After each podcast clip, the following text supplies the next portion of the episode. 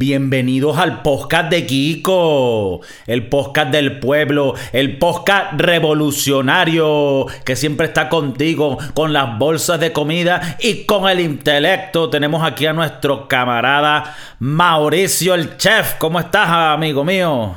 Saludos revolucionarios, camarada. ¿Cómo está usted? Todo bien, ya pasó los realitos de las comisiones. ya, le mandé el cel. Ya le mandaste el cel. Así se que esa gente, ¿no? Con los malditos corruptos. Y que, mira, ya pasó los realitos. ¿Sabe que ese contrato se lo conseguí yo a Martínez? Ese no es el, tío de la burra de Martínez. la, coño, Martínez es el que consigue la burra, ya la gente sabe. Eh. Mira, ¿cómo está la vaina, papi? ¿Cómo ha estado esta semana en la cocina? La gente, como sabe, Mauricio es un chef de, alta cocina. Y no que sea cocina de lujo, sino que es en un hotel que es muy alto. Entonces, en alta el último piso, exacto. Coño, bien, weón, bastante estresado. Bastante trabajo. Estamos volviendo a la, a la realidad de, de, ¿Cómo es que se llama? De, darle eh, comida a la gente. al pueblo, al pueblo. Al pueblo, al pueblo a, los, de bajos recursos. Cabe acotar que este, este restaurante tuyo da comida al pueblo, pero al pueblo más privilegiado, ¿no? Que tenga billete para pagar. Correcto. a la gente que pueda eh, ir a gastarse sus 300 dólares en el restaurante. Ok, ok. ¿Y qué son las más estrés porque está yendo más gente a comer? Coño, sí, está yendo más gente a comer, entonces eh, aparte hay, hay fiestas, hay gente que, que o sea, 20, pero al otro día tuvimos como 20, 25 personas, en, entonces tuvimos que, que acomodarlos a, a, un menú especial. Y bueno, eso últimamente es casi que todos los días tenemos lo que le dicen parties de, de bastante gente y bueno, ahí es bastante estrés, bastante... Aparte tienes que lidiar con el día a día, pues los mamagos que van a comer, pero es, es, bastante estresante, pero al mismo tiempo es gratificante. Coño, esa palabra la aprendiste hace poco. Coño, sí, viste que hasta me trabé y todo. Pero el carajo dijo, se la voy a usar pronto. la tenía aquí en el Google Keep, para que no se me olvidara. Unos días antes, el Lucho estaba gratinando un queso. Dijo, gratina... Coño, casi, pero no. todavía no. sí. Bueno, Vamos a con Kiko. nosotros aprovechamos los días que tiene libre Mauricio, que descansa, para reunirnos y hablar. Y así, bueno, añadir al podcast, porque me parece importante sus puntos de vista, especialmente que él está a nueve horas de mí en el globo terráqueo en San Francisco, California. O sea, más, más cifrino, mátame. Coño, pero eh, somos de, mitad de, tabla para abajo, como dirían los futboleros. Ok. Somos. Los que van a comer al restaurante son de mitad de tabla para arriba. Ok, y ustedes son los que sirven la comida. Y nosotros somos los que vamos a segunda división. Ok, ok, segunda división, pero coño ahí activo, luchando. Activo, claro. Luchando hasta el final. Dejándolo todo en el, en el campo. Bueno, hablando de luchando hasta el final y dejándolo todo en el campo, amigo Mauricio, el chef, el su chef. ¿Cuál chef? Su chef. Mira. La semana pasada, coño, estamos hablando de esto ahorita porque, bueno, obviamente el podcast sale. Si todo sigue yendo como debe ser, todos los martes van a tener su podcast bien bonito, bien rico, bien sabroso para que se lo metan. Y coño, no, no que esperar hasta el siguiente podcast para hablar de lo que pasó.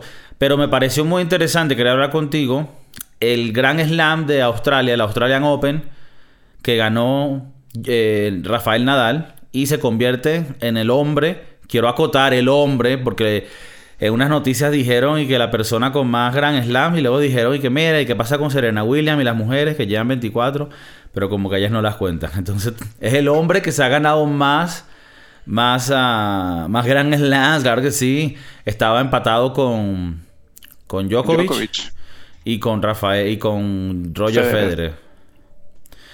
Eh, tres monstruos. tres caballos. Tres monstruos. Tres caballos, hacer eso, uno tres caballos. Tú dime qué, qué, qué piensas. Creo que ganó bien. El bicho, o sea, el bicho estaba retirado. Estamos claros que hace unos meses Rafael Nadal está retirado. Está en muletas, porque él mismo lo dijo que, había hablado con Federer y dijo, estamos en muletas, estamos ya para irnos. Coño, pero qué, interesante que ganó después de, bueno, que dicen que siempre gana eh, en, arcilla, ¿no? En, el París, en el Roland Garros. Y coño, es su segundo, su segundo eh, Grand Slam en, Australia. Y coño, no sé, estamos hablando. ¿Qué es con qué? Que, es con grama? Es con. No, eh, el sintético normal. Eso, eso, azul. es azul. Ajá, lo que tú dices es que, él, que la mayoría de sus Grand Slams lo ganaba en arcilla. Correcto, porque el bicho es un monstruo en arcilla. Pero. En arcilla eh, es el, el, terreno donde juegan, no es como la película esta del fantasma donde hacen vainas de arcilla. Federer y él atrás a hacer el. Exacto. No, yo, yo aclaro porque aquí en el prostíbulo hay todo tipo de personas que escuchan esto. Habrán fanáticos. El Ghost se llamaba la película, Ghost. Ghost, Ghost. Con Patrick em, Swayze que está muerto. Ok. Coño, no, me lo mates, Ah, no, sí está muerto, sí está muerto. Claro, de eh, Bueno, es un fantasma, pues, como dice la película. Exacto. No, eh, coño, estaba buscando. Él no ganaba el, el Australian Open desde hace como, verga, 12 años. Para que veas que no estoy nada preparado. Em, no, eso los televidentes están claros. Estamos claros. Bueno, todos a la, a la minute, como diríamos en la cocina, todos al minuto. Em, bueno, nada, el, coño, me parece que, ganó bien, tremendo partidazo, ¿no? Venía perdiendo dos sets, venía abajo dos sets y, en el tercero iba perdiendo. Iba 5 Y por lo que tengo entendido que si le ganan en el tercero ya... Claro, tienes que ganar tres sets de cinco. De cinco y si sigue empatando, pues siguen. Eh, o sea, ya va, tienes que ganar tres de cinco. Correcto. Entonces, él, él estaba perdiendo dos y luego ganó, y ganó los otros tres seguidos. Correcto. O sea, ¿no son siete?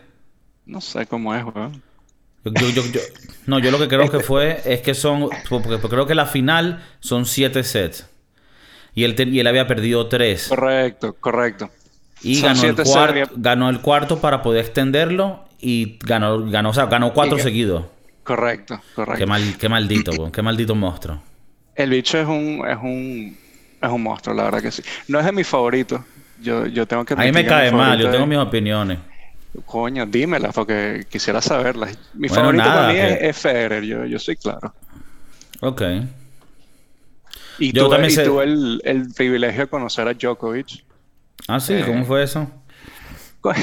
Coño, el carajo, cuando vivía yo en Miami, eh, estaban en el Miami Open, que es todos los marzos, y estábamos en el descanso del, restaurante, estábamos sentados en unas sillitas y justamente al lado del restaurante había un smoothie shop. De repente veo que llega un Tesla eh, de esos que con Suicide Doors, se para ahí en el medio de la calle porque él es arrecho, se baja y yo que verga, ese es Djokovic. Fue, y entonces salía del, del, smoothie shop, venía con dos bolsas de, como con 10 smoothies. Y yo que coño, marico, regalamos una foto, el carajo bien bien noble, bien buena gente. Se tomó la fotico conmigo. Pero, pero sí, mi favorito es Federer. Siento que el bicho ese sí es un caballo. Mira, y entre paréntesis, verga, tú eres de esos ladillas que ves al, carajo famoso, unas bolsas, una foto, no es que estaba ocupado, huevón.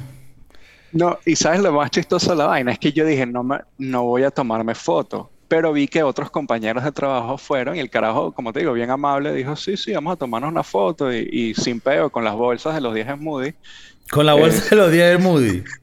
El carajo tenía que hacer, gracias, eh, nos salieron las bolsas en, en, en, la foto que por lo menos que yo me tomé con él, pero eh, sí, bastante noble y, y, y carismático el tipo, sobre todo. Una cara culo, pero bueno. Mira, una pregunta, porque aquí, ¿qué es lo que pasa con Rafael Nadal? Aparte, que siempre tiene cara así de, de cifrinito mamagüevo. Cuando pasó lo de Djokovic ahorita, que también Djokovic iba, como acabamos de decir, con el mismo récord y también iba a, batir la vaina. Y yo le iba a Djokovic.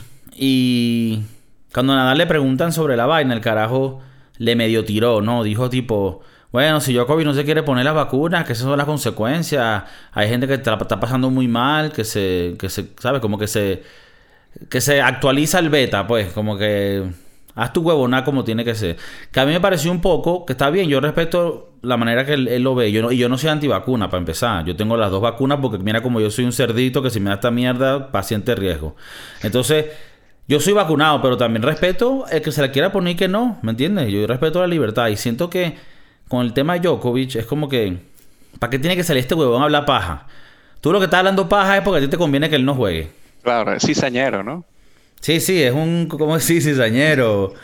¿Cómo era? Hay otra palabra que usábamos eh, Coño. cuando, eh, bueno, ahorita se, se me va a venir a la mente.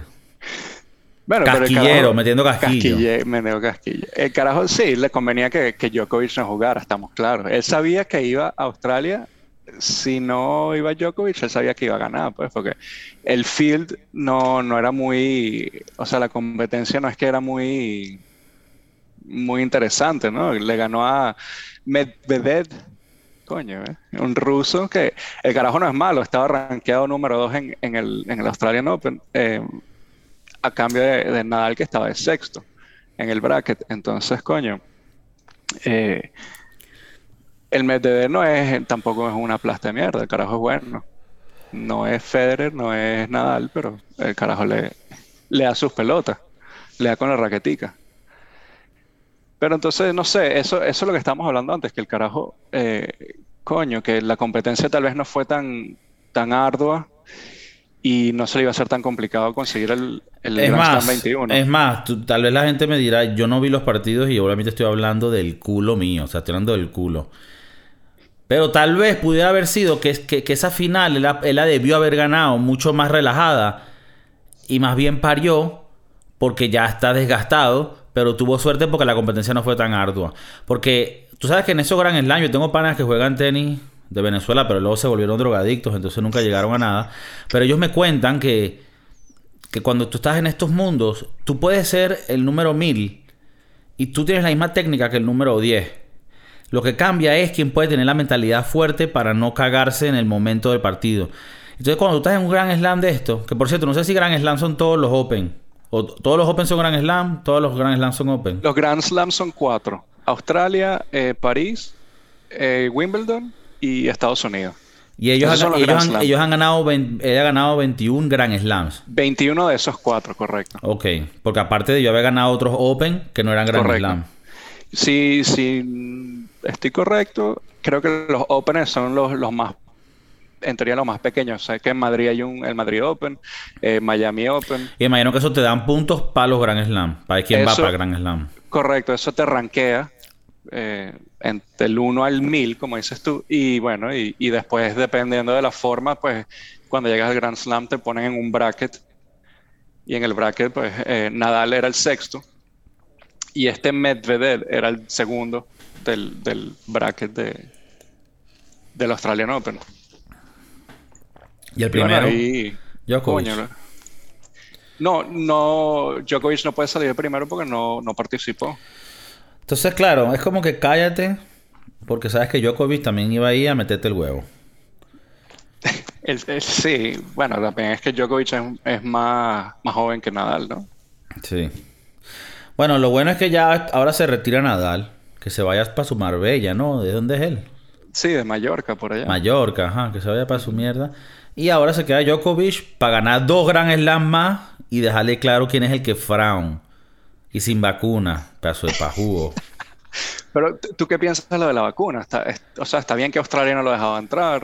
Eh, ¿cómo, cómo- cómo- qué, qué piensas A ver, respecto? primero que todo, que no siento que debería ser obligatorio que, que tengas que tener vacuna para viajar y ir a otros países. No siento que debería ser obligatorio. Y si lo fuese, aunque no estoy de acuerdo con las excepciones, coño, que para este tipo de eventos haya un tipo de proceso, porque él es un carajo de alto rendimiento y él debería tener el derecho de decir yo no me tomo esta vacuna porque yo no creo en eso o yo- X, yo me cuido mi cuerpo y no, y no, no me meto nada raro que yo... él tiene derecho a eso. Tal vez yo no tengo tanto derecho porque estoy comiendo McDonald's y Burger King, que ya de por sí tiene tóxicos que no van a salir de mi, ¿sabes? Son como teflón, no sabes tu Pero este carajo, que es un bicho probablemente con Cristiano Ronaldo, uno de los atletas más top del mundo, siento que, coño, con él probar que no lo tiene, que está negativo, porque lo tienes que obligar a que tenga una vacuna para jugar este campeonato. Entonces luego quieren ahora, sin, eh, ¿cómo es? Cizañar o a, los otros lugares para que en Francia tampoco le dejen jugar. Coño, yo ahí en ese sentido entiendo lo que estos países quieren hacer. Pues tal vez el carajo le quiera, o sea, crea un riesgo entre la comunidad en donde va a estar en, esa ciudad.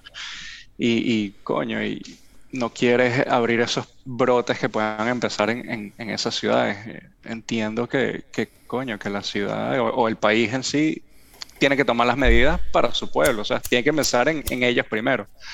Y entonces, en ese sentido, entiendo por qué em, no dejar a la gente sin, sin vacuna entrar.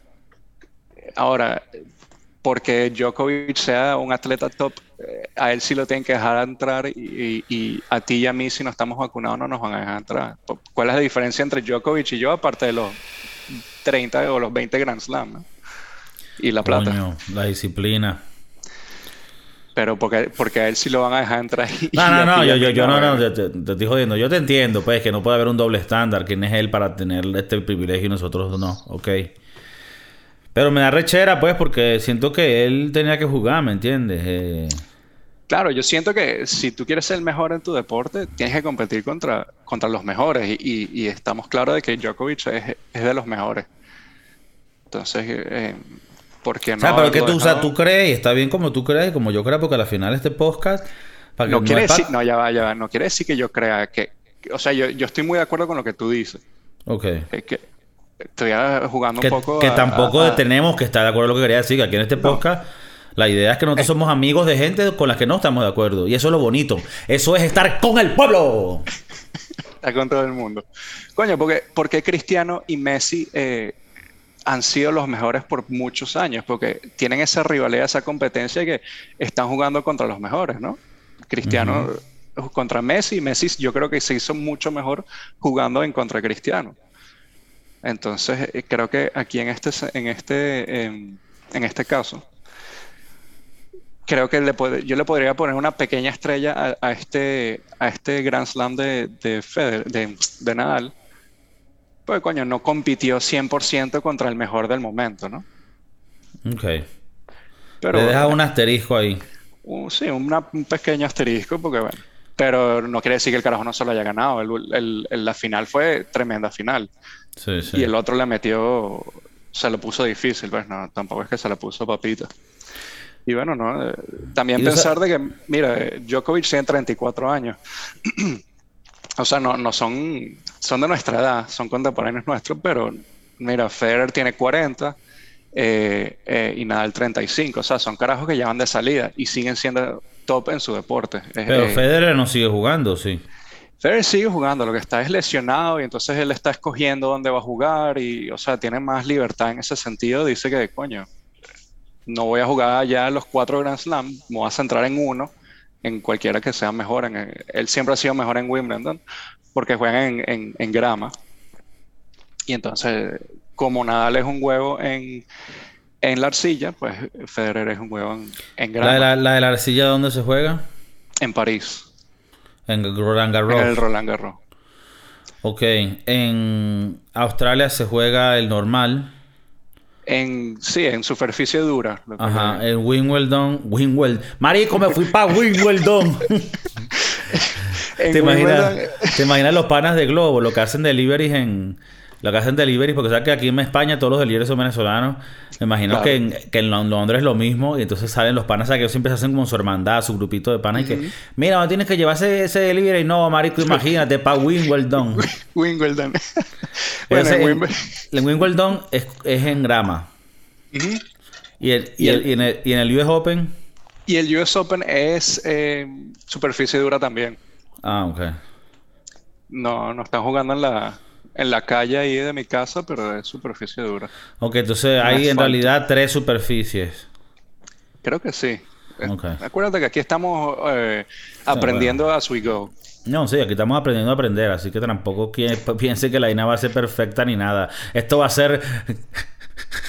¡Como salga! Mira, la gente estaba recha, weón, porque salió como que una publicación diciendo como que coño, que esta ha sido la primera persona que gana 21 Grand Slam y luego salió alguien diciendo como que, epa, epa, como que las mujeres no existen, porque aparentemente, bueno, no aparentemente, es así, Eh, hay tres mujeres que han sacado 23, 24 y 25 Grand Slams, incluyendo a Serena Williams y otra caraja ahí que era un huevo pelado. Entonces, menos como que se arrecharon, ¿no? Ahora. Eh, seamos, seamos honestos. El campo femenino en el tenis es muy segunda división. Y hasta tercera. Sí, porque, a ver, yo estoy de acuerdo que sí, bueno, eso, eso se llamaría un cabe acotar, ¿no? Que las mujeres ya lo han logrado, claro.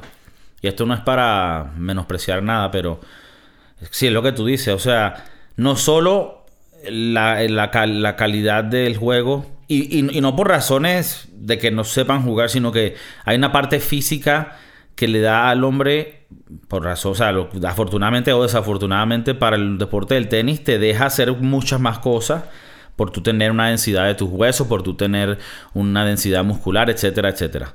Bueno, pero también por otro lado, siento yo que en, el de las mujeres también hay como más diferencia entre los niveles.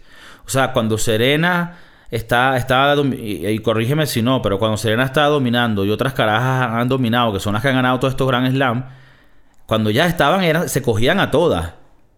Sí. Porque la diferencia era muy arrecha. Y sin vaselina, o sea, iban duro. yo he visto partidos de Serena y la bicha es una dura.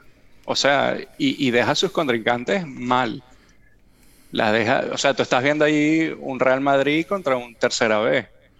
O sea, sí se ve mucho la diferencia. Y no creo que solamente en el tenis, sino en cualquier deporte femenino se ve mucho la diferencia cuando una es muy buena y cuando las demás están subpar, o sea, están como que Sí, pero siento que hay siento que en las mujeres, no sé por qué, tal vez porque la competencia no es tan jodida,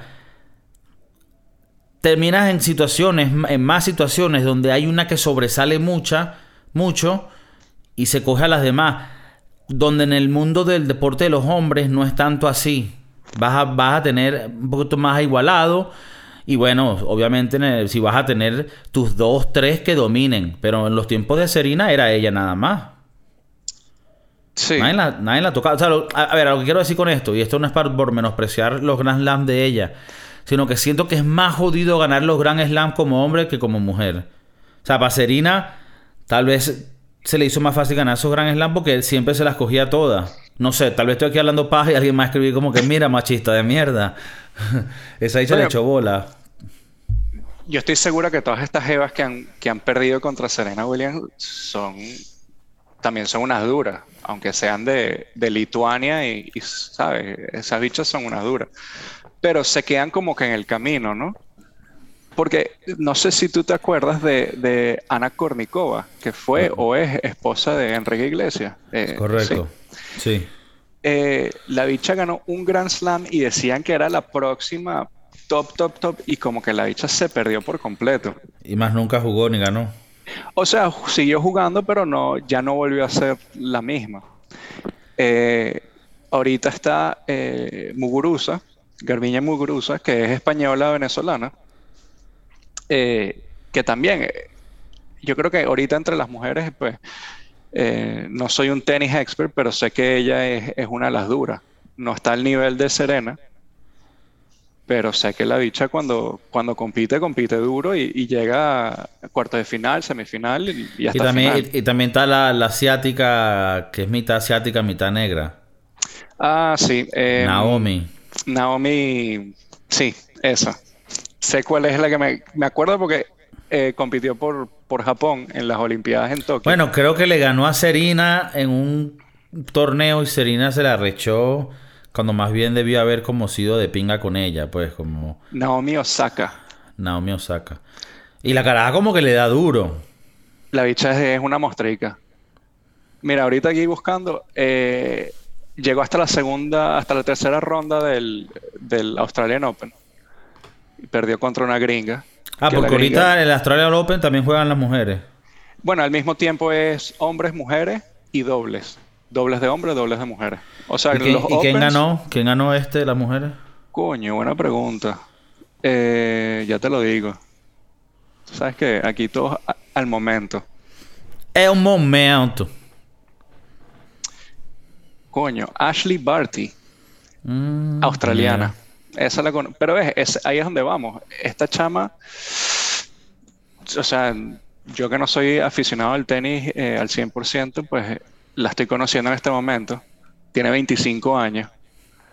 Y creo, por lo que escuché antes de que empezara el Open, eh, es la primera mujer australiana en ganar en Australia en no sé cuántos años.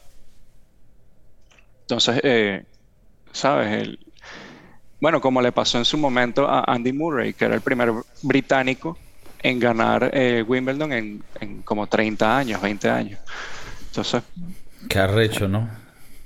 Coño, sí, es como ganar un mundial en tu, en tu país. O, Claro, porque a la final por lo menos Nadal ni Federer pueden ganar un gran slam en su país porque no los hacen. Correcto, correcto. Pueden ganar el Open, pues. Correcto. Pero bueno, el... me da risa porque estoy viendo aquí a esta chama Ashley Party. Y coño, no. Ha ganado, ha ganado French Open y Wimbledon. O sea, por lo visto tampoco es, es una cualquiera. Y coño, ha ganado un Australian, un French y un Wimbledon. Eh, entonces, si ha ganado tres Grand Slam, eh, como te digo, no es cualquier vaina. Eh, tiene que ser una dura en su deporte. De bola, tal vez en este momento, tal vez en este momento es, es la number one, no lo sé. Bueno, ahorita sí, porque, bueno, por lo menos en estos momentos. Mira, aquí hay una vaina que tú me estabas mostrando, que me querías preguntar, porque estábamos recordándonos de nuestros tiempos cuando éramos más jóvenes de los jóvenes que somos ahora, y íbamos a festivales de, de music y vaina. Entonces, hay unos festivales, music festivals, que tú me habías contado, que como que traen de vuelta un poco esas bandas nostálgicas de la época de los 2000 de uno que es, ¿sabes? Millennial. Y tú me ibas a decir el line-up, ¿sabes? ¿Cuáles son las bandas que van a tocar en este concierto y cómo se llama el concierto o el festival? Lo que me pasa mucho cuando hablo contigo es que eh, recordamos mucho esas épocas de, de, nuestra juventud. Y coño, y cuando vi que salió este, este festival, se llama When We Were Young. Creo que es bastante eh, acertado el nombre, porque son bandas de nuestra juventud. Y lo peor es que cuando lo anunciaron, anunciaron un día en Las Vegas. Y coño, y, por lo que veo aquí, no los he contado uno por uno, pero hay más de 30 bandas. Eh, y hizo sold out en, un par de horas. Y los ah, ya no hay ticket. Ya no hay ticket. Y los carajos son tan vivos que ellos sabían que iban a ser sold out abrieron una segunda fecha al día siguiente. Mismo lineup, mismas bandas. Se hizo sold out igual en un par de horas. Que tuvieron que abrir una tercera fecha el fin de semana siguiente. Todo, todo esto va a ser el 22, 23 y 29 de octubre en Las Vegas. Y coño, son, son bandas que tal vez cualquier huevón ha escuchado de ellas. Mira, de headliner está My Chemical Romance y Paramore. Ok. Yo ahí estoy, eh, coño, bastante feliz, bastante... Tuviese la plata, hubiese ido. Ok, esas dos bandas, esas, dos bandas te la tripea. Me la tripeo que va la risa. Ok, My Chemical Romance y eh, Paramore. Coño, que Hayley Williams, eh, pues, bueno, el crush de, toda la vida. Por lo menos el mío. Yo, My Chemical Romance, los escuché en un festival de West Palm Beach donde los donde los los headliners eran Linkin Park, weón. Y tocaba Taking, Back, Taking Back Sunday. Era como un Warp Tour.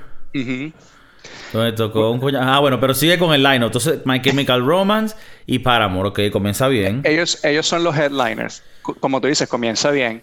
Y después tenemos segunda línea, AFI, The Used, Bring Me the Horizon Taking Back Sunday. Wow. Dashboard Confessional. Y coño, Alkaline Trio. A mí, a mí me gusta Alkaline Trio. Es bastante. Entonces, soy sincero, de las bandas que me dijiste, las únicas que conozco son The Used y, My, y Taking Back Sunday. Y las dos me encantan, weón. Sí. The, Used creo que cantaba una que era y que. It's a word that can you even hear me? Esa es buenísima. Y entonces, bueno, después de que yo vi este, este concierto, ya que no puedo ir, eh, Coño, me bajé un poco de canciones emo de, de la época haciendo honor a este, a este eh, festival. Coño, y hay muchísimas más. Mira, está Pierce the Bill, A Day to Remember, eh, The All American Rejects. Me parece que, coño, aquí hay una eh, que no sé si es emo. No sé si, si, si sabes quién es, pero te voy a, a decir una pequeña frase para ver si sabes quién es. A ella le gustan mucho los Skater Boys. Avril, Avril Lavigne. Avril Lavigne está en el, en el line. Ya, pero, pero, es, pero es When We Were Young, o sea, no tiene que ser emo. No, pero si tú ves el lineup, son puras bandas emo. Tú dices que Taking Back son de, la época. Taking Back son de emo. Taking Back son de super emo, Ok, ok. Es súper, súper emo. Okay. Pero coño, está Senses Fail, Silverstein, eh, está The Story of the Year. Creo que es un lineup bastante bueno. ¿Quién más está ahí? Está Jimmy Eat World. Estoy seguro Jimmy que Eat World. Y Jimmy Eat World está. Eh, te voy a ser sincero, me sé dos canciones de Jimmy Eat World, pero son, son buenas, son buenas. ¿Qué más, qué más anda ahí de lo que te reconozca? Coño, para ver. Mm. Pierce Evil es un poco escrimo. No no es mi favorito, pero es, eh, ah, es una banda que, que pegó pues eh, para los, Blink, Blink 182. No, no está Blink 182. Ellas son más punk, no, no emo. Ah, ah esto es más emo todo. Esto, eh, sí, te digo, todas ahí debe estar, ahí debe estar Seyosin. Seyosin está aquí. Marico. sé que, yo sé que nuestra juventud a ti te gustaba. Sí, marico. Me traería recuerdos locos. Coño, está una que yo nada más me acuerdo de una sola canción que se llama Hawthorne Heights. Ah. Que la canción es Ohio is for Lovers. Sí, ¿cómo que se llama la banda? Hawthorne Heights. Ah, sí, sí. Eh, eh, los bichos son como de esa parte emo, screamo, que trae recuerdos, pero como te digo, nada más me sé una canción y si fuera al festival los iría a ver solamente por esa canción mm. seguramente. Coño, no, pero está lacra, está lacra. Bueno, y hay 15, 20, 20 bandas más. No sé. We the Kings, Armor for Sleep, Amberlin, todas esas son bandas, bandas buenas. Dance Gavin Dance. Eh, ok. Para la gente que conozca más de Roxito, ahí están escuchando más o menos. Si quieren ese concierto, van a tener que comprar entradas revendidas que van a ser bien caras. Coño, marico, la, la entrada VIP son 550 dólares por un día. ¿Ahorita? Sí. Ah, está, disponible. No, no, es lo que, o sea, te dicen, te muestran el precio, pero está todo sold out. Mm, o sea, que vas a tener que pagar más de eso. Más de eso por el revendido. El General Admission, 250 dólares. A pasar calor en Las Vegas. Chimbo. Ah, porque el VIP es indoors. No, el VIP lo que te da es ciertas como, o sea, puedes ir a sitios que estoy seguro que tienen comida, aire acondicionado, agua gratis, o sea, cosas que para el General Mission, al pobre que seríamos tú y yo, no, no nos dan esas No, pero te hace una vaina. Yo hoy en día, y tú estás hablando de, festivales y esto, eh, hoy en día yo si voy a un festival de esto, voy es con el VIP más VIP. Sí, a ya, yo, ya soy joven, pero no puedo andar dando coñazos. Yo me acuerdo de los coñazos que se da uno en un festival de esos. En la olla, terrible. Marico, lleno de gente. Yo no puedo estar lleno de gente porque me, da una vaina. Me acuerdo cuando fui a Ultra en el 2010 en Miami, creo que fue uno de los últimos que hicieron porque creo que después lo quitaron. Y bueno, en su momento la pasé muy bien, güey, vaya guapa la seca, estamos activos en la disco. Pero mm, ya hoy en día no me, no me triparía eso para nada. Para nada. Yo fui a un Warp Tour en West Palm Beach. Pasé calor parejo. No... Pero fuiste recientemente. 2010. Bueno, yo más o menos fui. Yo fui, yo fui como 2007 a, a, un Warp Tour en West Palm Beach, que fue el que te digo que abrió Linkin Park y vaina. Mm, y, Pero bueno, creo que sí pasábamos calor, pero como carajito creo que te lo tripeas más. Si yo, si yo tuviese 20 años, yo pago General Admission en cualquiera de estas eh, eh, festivales y, ¿sabes? Si tuviera, si tuviera 18 años. Sí. Si tuviera 18 años, pago General Admission y me llevo una bolsa de 50 pepas de éxtasis. Vendo 40, me meto 5 y te meto 5 a ti. Coño, lo- la Y otra te, que y, viene... te, y, te, y te cojo a- a- atrás del booth del DJ. Coño, pilas ahí te, te consigues con el tío Martínez. Mira, El tío eh, Martínez. La otra, y bueno, la más conocida es Coachella, ¿no? Por, por todos los artistas grandes que van. Y Bueno, Ultra en su momento fue muy arrecho, pero Coachella creo que es más diverso de los géneros. de los artistas, exacto, los géneros. Eh, yo no sé si sabes dónde queda Coachella. Eso queda en el medio del desierto, aquí en California. Eso es chimbo, o sea, eso es a pasar calor y, y- y los carajos se llevan eh, carpas y, y- se quedan todo el fin de semana ahí. Y, y bueno, la cantidad de drogas en esos festivales no son normales. Mm. Es, es- es fuerte. Bueno, pero este año eh, Harry Styles, no sé si eres fanático de Harry Styles, Coño, hay una canción que me gusta, la de... la de Watermelon. No, no la de Watermelon. Esa es bonita, no, pero no, la de... La de... ah, la que, es la primera canción que toca en el Tiny Desk. Bueno, Yo no X, soy eh, fanático de Harry Styles, la verdad que no lo Bueno, no, yo dos, dos canciones y cuando lo veo en, en vestidito me, me, me da ganas de cogérmelo, pero aparte de eso más nada. ¿Quién más va a tocar? Coño, la primera, eh, el primer fin de semana, oh, perdón, el primer día es Harry Styles, el segundo día es Billie Eilish, Billie que Eilish. dicen que pone buen concierto. Ujú. Tuve la oportunidad de irla a ver cuando, cuando nos mudamos a California, pero no fui.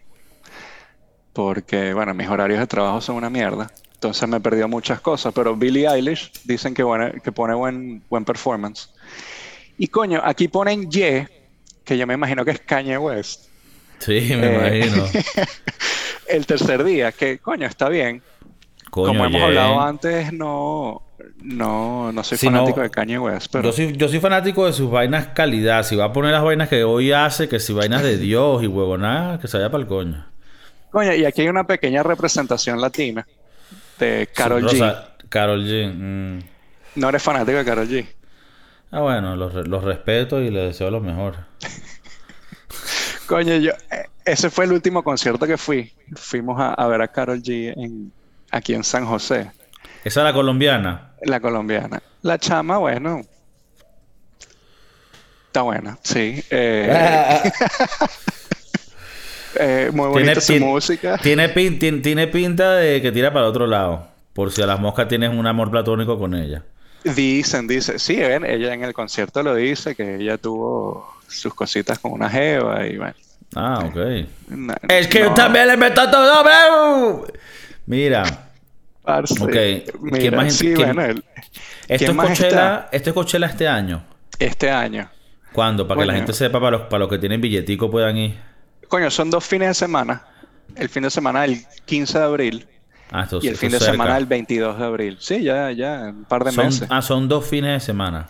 Coño, antes era uno solo y bueno, eh, con el boom que tuvo Coachella lo, lo subieron a dos fines de Claro, semana porque y tú, es, tú imagínate que tú te vas un fin de semana, te metes tus drogas y luego quedas picado, tienes el siguiente fin. es correcto. corre- Coño, tienes que comprar doble entrada, ¿no? Y doble droga, eso es lo que realidad. Mira, pero cuéntame más de los lineups para la gente que, que está escuchando, que tiene platica, que puede echarse esos viajes, porque tú y yo no tenemos ni la plata, ni tenemos el cuerpo, el cuerpecito para estar yendo en esas aventuras. Correcto. Lo- la única eh, ventaja que tengo yo sobre ti es que estoy más cerca. Claro, tú estás ahí en California y Estoy esto como que... a 12 horas, pero estoy cerca. Ah, no huevo nada, qué loco. O sea, sigue siendo en Sí. California, pero lejos. Es lejos, súper lejos.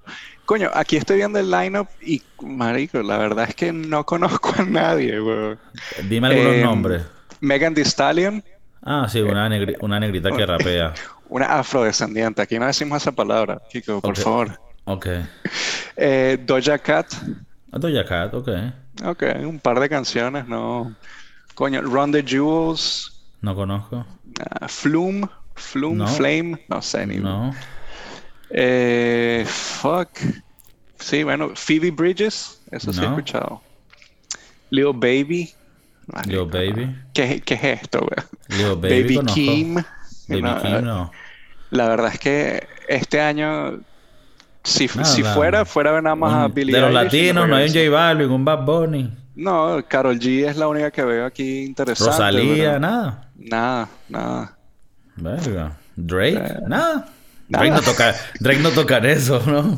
No, creo que Drake el año pasado Acuérdate que en el 2020 lo cancelaron porque, bueno, de esta cosa que.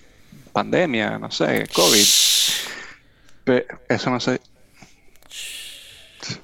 Eh, la palabra por C.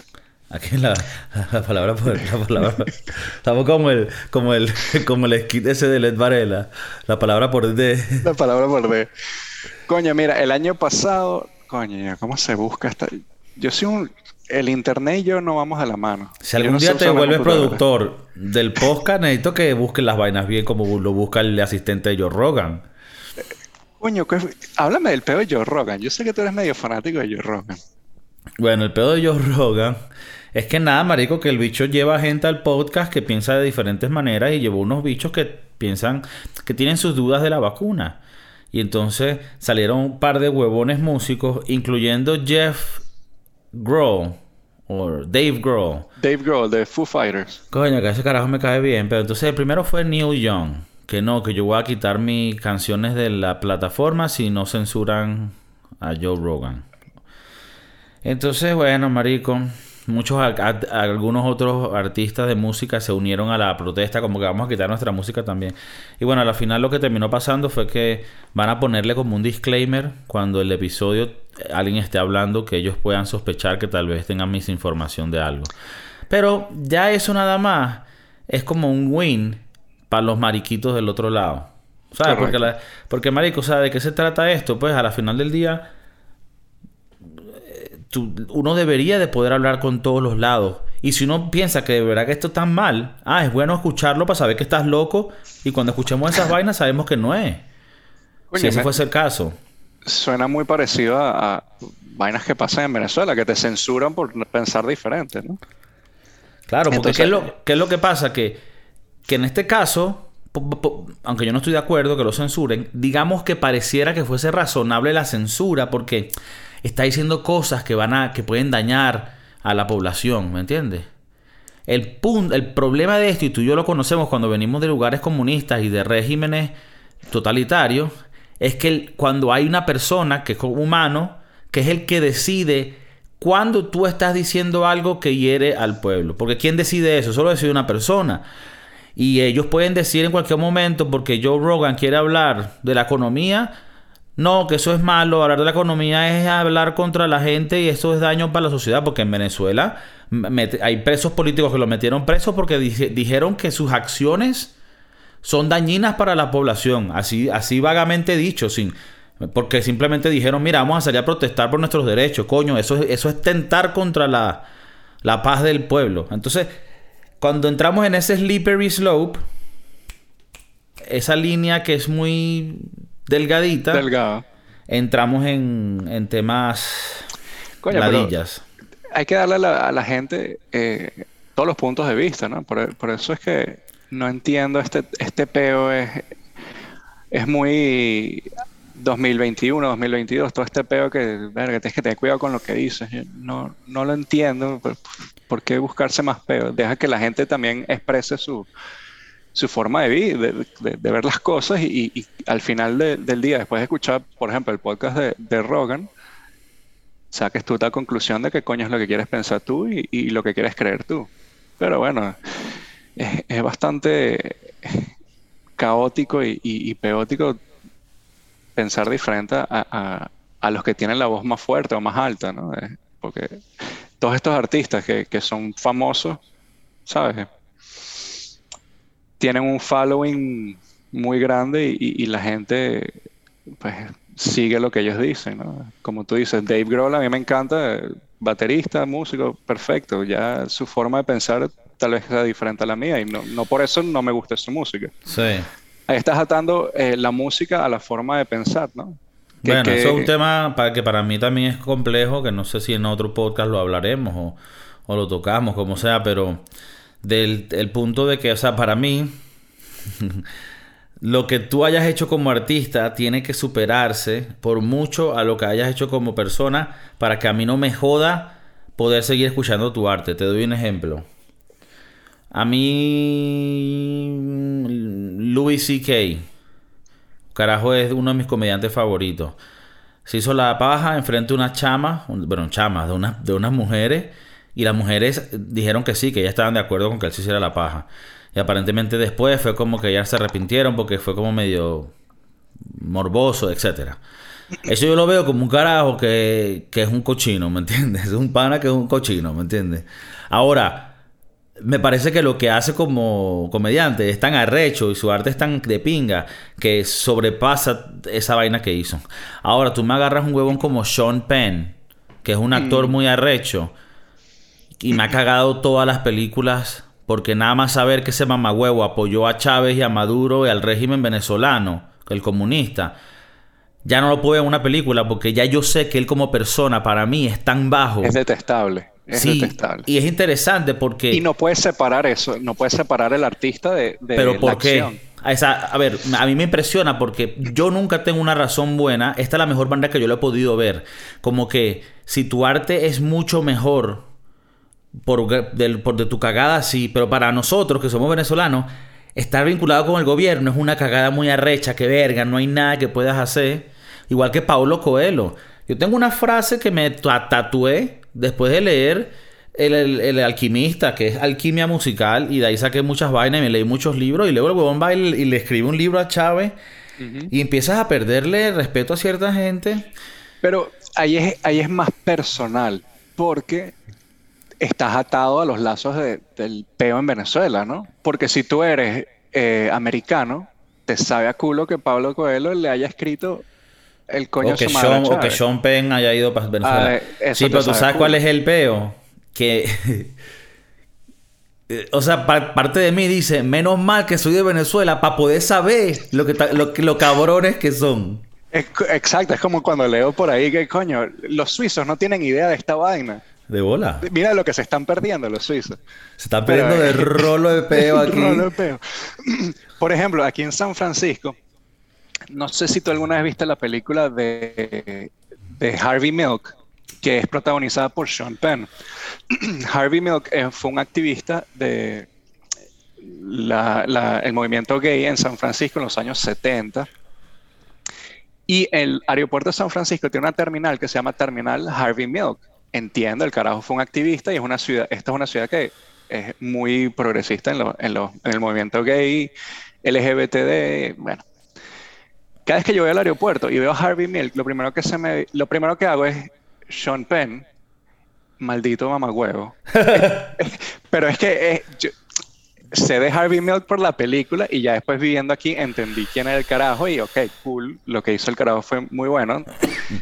Pero lo primero que se me viene a la mente es decir, coño, es Sean Penn, este carajo un hijo de su gran puta madre. Sí le está mamando el huevo al gobierno de Venezuela. Eh, y ese es el problema, que uno no puede diferenciar eh, porque no está atado a eso, ¿no? Sí, de bolas, y por lo menos, yo qué sé, Leonardo DiCaprio se va a África a hablar en un lugar apoyando el socialismo y, las cosas igualitarias. Y yo no conozco ese país, yo, no sé que tal vez está hablando con un corrupto, ¿me entiendes? Y que, cara, y que carajo debe estar claro de sus vainas, no sé también, también pasa mucho con Maradona, ¿no? Maradona para mí es un maldito. Y cuando se murió, yo no lo celebré, pero saqué mi botellita de champaña. Sí, a mí ese, fue raro. Ese fue raro, porque uno dice, coño, tal vez uno de los mejores jugadores de fútbol en la historia, por debajo de Juan Arango, eh, pero cuando se murió fue como que, coño, bien, cool. O sea, me pareció, no le deseo la muerte a nadie, pero fue como que... Yo, yo, yo creo que, eh, yo creo que el, el, el, factor es si tú eres malévolo o no. Tú te ves el Instagram de, de Ronaldinho y Ronaldinho se la pasa es... En, en, en, rumbas, con culito, jugando y que, y que, y que eh, tournaments de, de, de, fútbol playa, de fútbol tenis en la playa haciendo videos de rap con traperos de Brasil. El bicho. Y cuando estaba en el Barcelona y en Milán, o sea, no es secreto que en esos tiempos también era un, un fiestón. Y de por sí, lo más seguro de que sabemos por qué él no siguió jugando y no siguió siendo un, bicho monstruoso, porque el bicho era muy rumbero y le gustaba la rumba. Bueno. Bueno, sí. Perdón, sigue, sigue, sigue. Ajá. Pero toda esa rumba, esa putería, esas vainas no le quita nada lo monstruo que es y fue y para mí va a ser el mejor jugador de fútbol de la historia. Para mí. Ahora, ¿por qué? Porque siento que lo que él hizo es jodedera de bueno, gente que está consensualmente queriendo tirar y joder y, y sea la, la, rumba brasilera, esto. Pero lo de Maradona, y esto los, hay amigos argentinos míos que me van a odiar, o gente que me escucha Argentina, porque hay gente que lo adora de una manera descomunal. Pero a mí, las cosas malas que ese carajo hizo, me manchan tanto su personaje como persona, que ya lo llevo como a malévolo, ¿sabes? Por las cosas que he escuchado de él, que es una persona ya mala, ¿me entiendes? Sí, bueno. Y como no soy argentino, tampoco tengo ese apego de que. Pero es que viste Dios, viste Dios.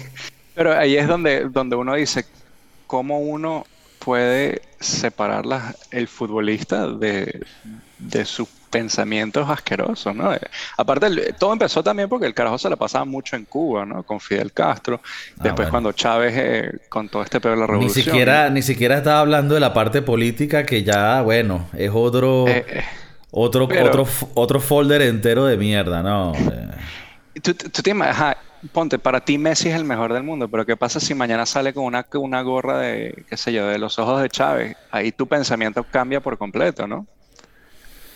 Y aparte... es que para mí yo, yo, tampoco es que soy fanático de nadie. O sea, yo te diría que a mí del fútbol la persona que más me, más me llena es Ronaldinho. Y de los de hoy en día, no sé, me parece que todos son de pinga, pues, pero, pero no, no, no le rindo ningún honor a ninguno de que si saliera un día haciendo una vaina o la otra. De igual manera, creo que hoy en día esos futbolistas los mantienen muy bien. Ya es diferente que en los tiempos de Maradona, donde hacía lo que te diera la gana. A estos carajos, estos carajos pienso yo, ¿no? Que Cristiano, Cristiano Ronaldo, este, Benzema, bueno, Benzema no tanto que lo agarraron con unas putas hace unos, unos años.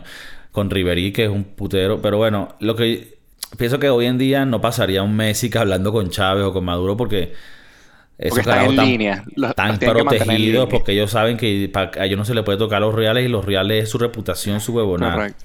Bueno, pero es que la diferencia de Maradona es que el gobierno de Venezuela le pagaba una cantidad de plata por salir en estos actos que hacía el gobierno. Igual que a Sean Penn le pagaron. Y, bueno, hay, varios artistas. ¿Cómo es que se llama este? Danny Glover. Danny Glover también, mamá huevo ese. Eh, y, ¿cómo es que se llama el, el, director de películas? Oliver, sí, sí. Oliver Stone también. Oliver Stone. Todos son unos cabrones. Por eso es que... Eh, eh, ¿Cómo separas tú el arte del artista? Bueno, te, te, la separo así como te digo. Mi mente lo decide. Ya no puedo... Y, y yo, mi, mi explicación es que su arte tiene que ser demasiado arrecho para que pase eso. Lo que pasa es que para nosotros, ligarte con el comunismo nos jodes eh. mucho. Porque aparte, aparte de la ideología errada, es una hipocresía muy coño de madre, porque tú tienes billete y vives en Hollywood, paso maldito. Me estás hablando del comunismo. Terrible, terrible. Bueno, Pero eh, sí, el Stone también está metido en eso. Y, cambiando eh, un poco, me dijiste que, todos estos artistas iban a sacar su música si no vetaban a, Joe Rogan. En cambio, este carajo, James Blunt, el, el cantante de, You're Beautiful, sabes que el carajo no pegó mucho después de esa canción. El carajo tuiteó el otro día que si Spotify eh, no quita a Joe Rogan, él va a sacar más música. Entonces la gente como que verga. ¿eh? Ah, pero lo dijo de joda. Lo dijo de joda. Pero me, pareció bastante cómico ese... yo, vi un, yo, vi un meme que no fue de verdad, pero era como un tweet de Nickelback diciendo si no, si no sacan a Joe Rogan, voy a, volver a poner mi librería de música en Spotify. Sí, sí, también lo vi, coño, pero eh, ves, esas son, esas son las cosas que prefiero leer de esas vainas que. Sí. no, pero a la final Joe Rogan salió hoy con un mensaje por Instagram, eh, como que respondiendo a todo ese peo, de una manera como un señor, señorial. Yo pensé, ya, porque te voy a hablar claro, yo fuera Joe, Joe Rogan, claro, yo también tengo 32 años, yo, Joe, Rogan tiene 52, más maduro. Pero yo hubiera salido saliendo diciendo, mira, Neil Young, agarra tus canciones, métetelas por el culo, mer huevo, chico. Que esta mierda es una vaina de de habla abierta, aquí viene gente de todo, ¿me entiendes? Y más bien el carajo salió coño, mira, no, yo es que traigo gente de los dos lados, pero bueno, si, si Spotify quiere poner un disclaimer, me parece bien para que la gente sepa. Y más bien quiero que Neil Young sepa que a mí me encanta su música. Yo siempre me he tripeado su música y fui a conciertos de él. Y no, y verdad que, te tengo mucho cariño. Y, y yo, como que verga, más bien el carajo por debajito. Sí, y me parece bien, pero al mismo tiempo yo digo, ¿qué tan relevante puede ser Neil Young en el 2022? No, ya va, no quitemos que su música sea buena. Ahora, a mí me, o sea, yo te digo, no, no leí bien la historia porque se trataba de Neil Young. Y yo digo, estamos en el 2022.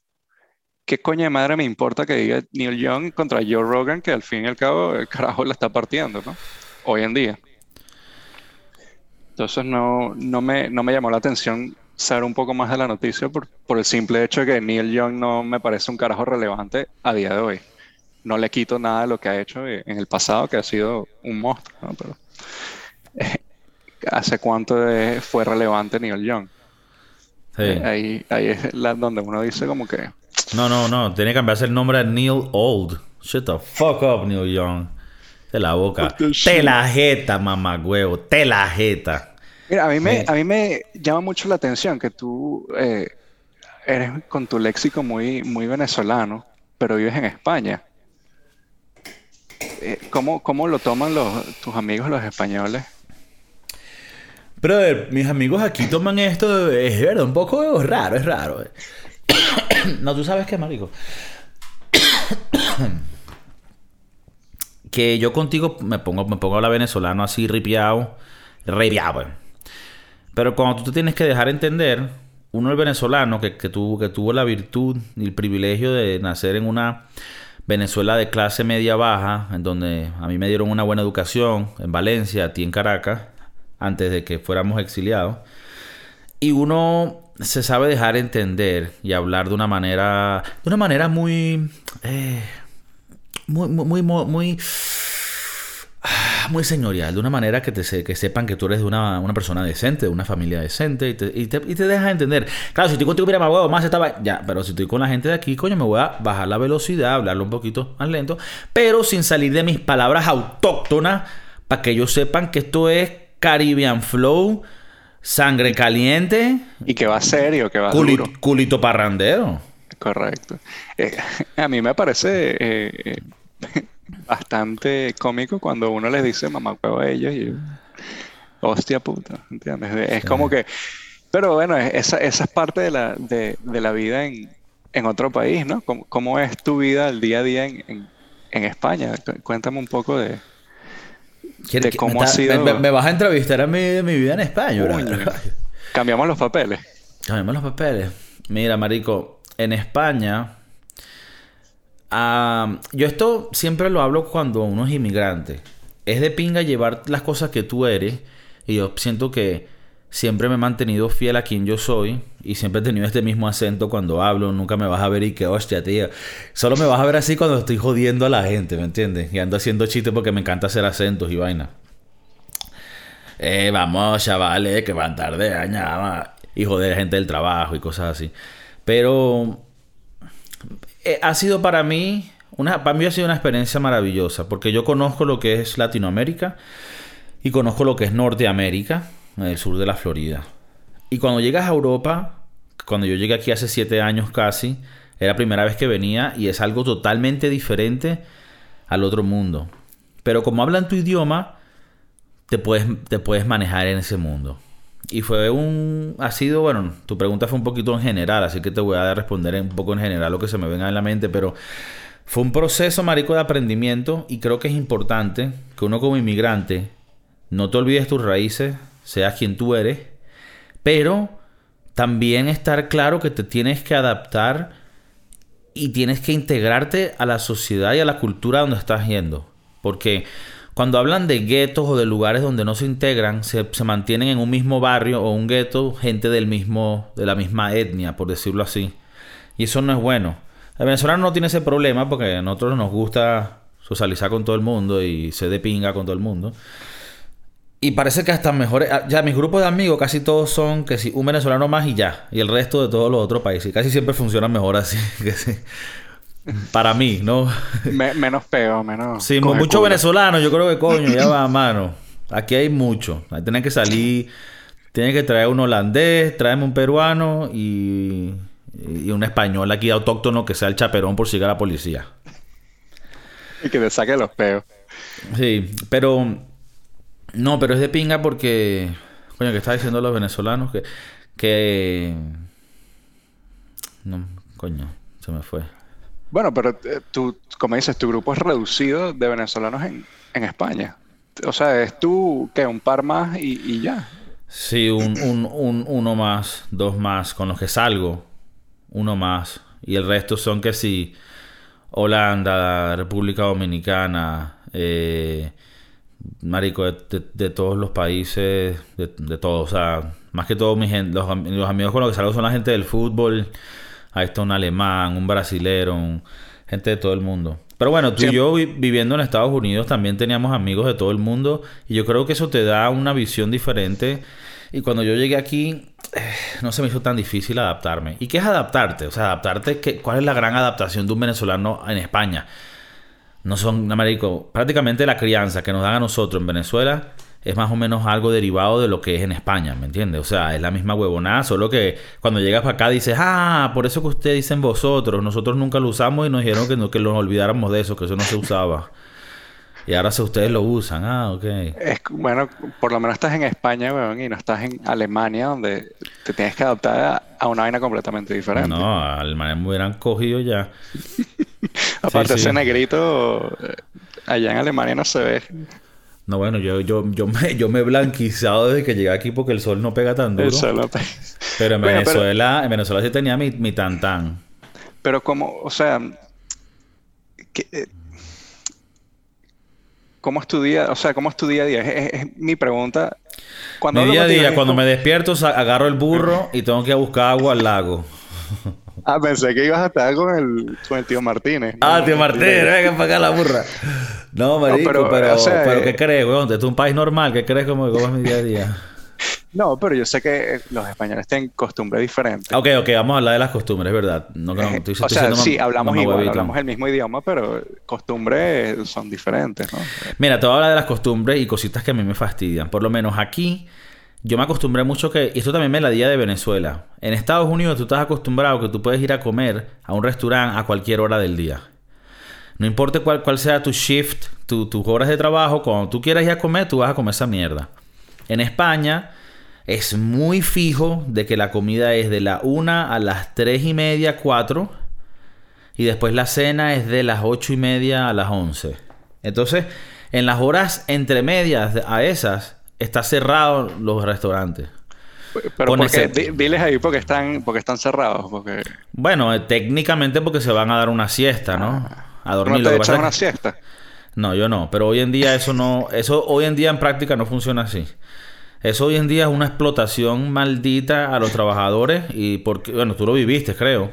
Porque creo que termina pasando, que tú, que tú no, uno tiene la mitad del día para trabajar y la otra para hacer tus vainas, pero en este caso no, porque vas a trabajar en la mañana, te dan tres horas en el medio del día y luego tienes que volver, pero en realidad esas tres horas no las puedes usar porque en, en el ir, el volver, bueno, el punto es que es una mierda y entonces hay pocos lugares que sí te abren la cocina todo el día. Y yo lo que hago es tengo lugares ya favoritos que me gustan, que abren la cocina todo el día. Y voy en esas horas igual, donde hubiera estado cerrado normalmente. ¿Sabes? Entre las 5, 6, 7 de la tarde. Y a esas horas voy a comer. Está el restaurante solo, como yo solo, tranquilo, porque en España los restaurantes son pequeñitos. A mí no me gusta estar con un cuñazo de gente. Soy un poquito odioso. Coño, pero eh, yo cuando, cuando el poco tiempo que viví en España, en, en el pueblo donde vivía, entre 3 y 6 de la tarde, todos los negocios cerrados. Negocios, restaurantes, ferretería, lo que necesitas está cerrado. Y después esa parte se tomaban un mes de vacaciones en agosto porque hacía ah, mucho calor. Ah, sí, en agosto es verdad, aquí también cierran completo, que yo digo, ah, ok, tú simplemente un mes del año no ganas dinero, perfecto. Pero pues, te vas de vacaciones. Esa, esa vaina, por ejemplo, cuando yo viví ahí, me pareció bastante extraña. Es, si yo viviese ahí como tú, siete años, digo, ya es normal, pero eh, fue como un periodo como de, cultural shock que verga, estos carajos se tomaron un mes libre para irse a la mm. playa. Luego ellos tienen una vaina que se toman la merienda como a las 5 de la tarde, que es como comerte un dulcito y una, un una caña. Yo nunca lo he entendido, porque cuando tú me hablas de merienda, a mí me, a mí me lleva a los días cuando yo era un carajito en el colegio y yo llevaba mi merienda, que era mi comida del, del, del almuerzo. Entonces, cuando tú me dices merienda, me hace sentir como que ya ustedes son unos señores adultos que van a comerse una merienda. No entiendo. O hasta chuchería. pero para ellos la merienda es como que no, tío, es la merienda. Después de la siesta me despierto y ni una. Y yo digo, verga, pero esto que esto en los años cuando se estas tradiciones se hicieron es que nadie trabajaba, porque aquí hay mucho tiempo de sobra, o sea. esa, es una de las, esa es una de las vainas que yo hablo con, con americanos que han visitado España, que ellos se burlan de la siesta. It's siesta time. Y, y es como que. Pero te digo que eso en realidad a ver, tal vez yo esté equivocado, pero de la gente que yo... Y tal vez es verdad que yo conozco mucha gente internacional aquí, mm. porque Madrid es un, es un, es un hub internacional. Pero yo creo que eso de la siesta lo hacen los señores ya mayores de las otras épocas y eso. Aquí todo el mundo, aquí la gente está, está pela, aquí pelazón y la gente está, aquí tiene que trabajar, que la gente no tiene tiempo para para siesticas. Ni, las siesticas son, la, las, las siesticas la tienen la gente que tiene billete y no tiene que trabajar.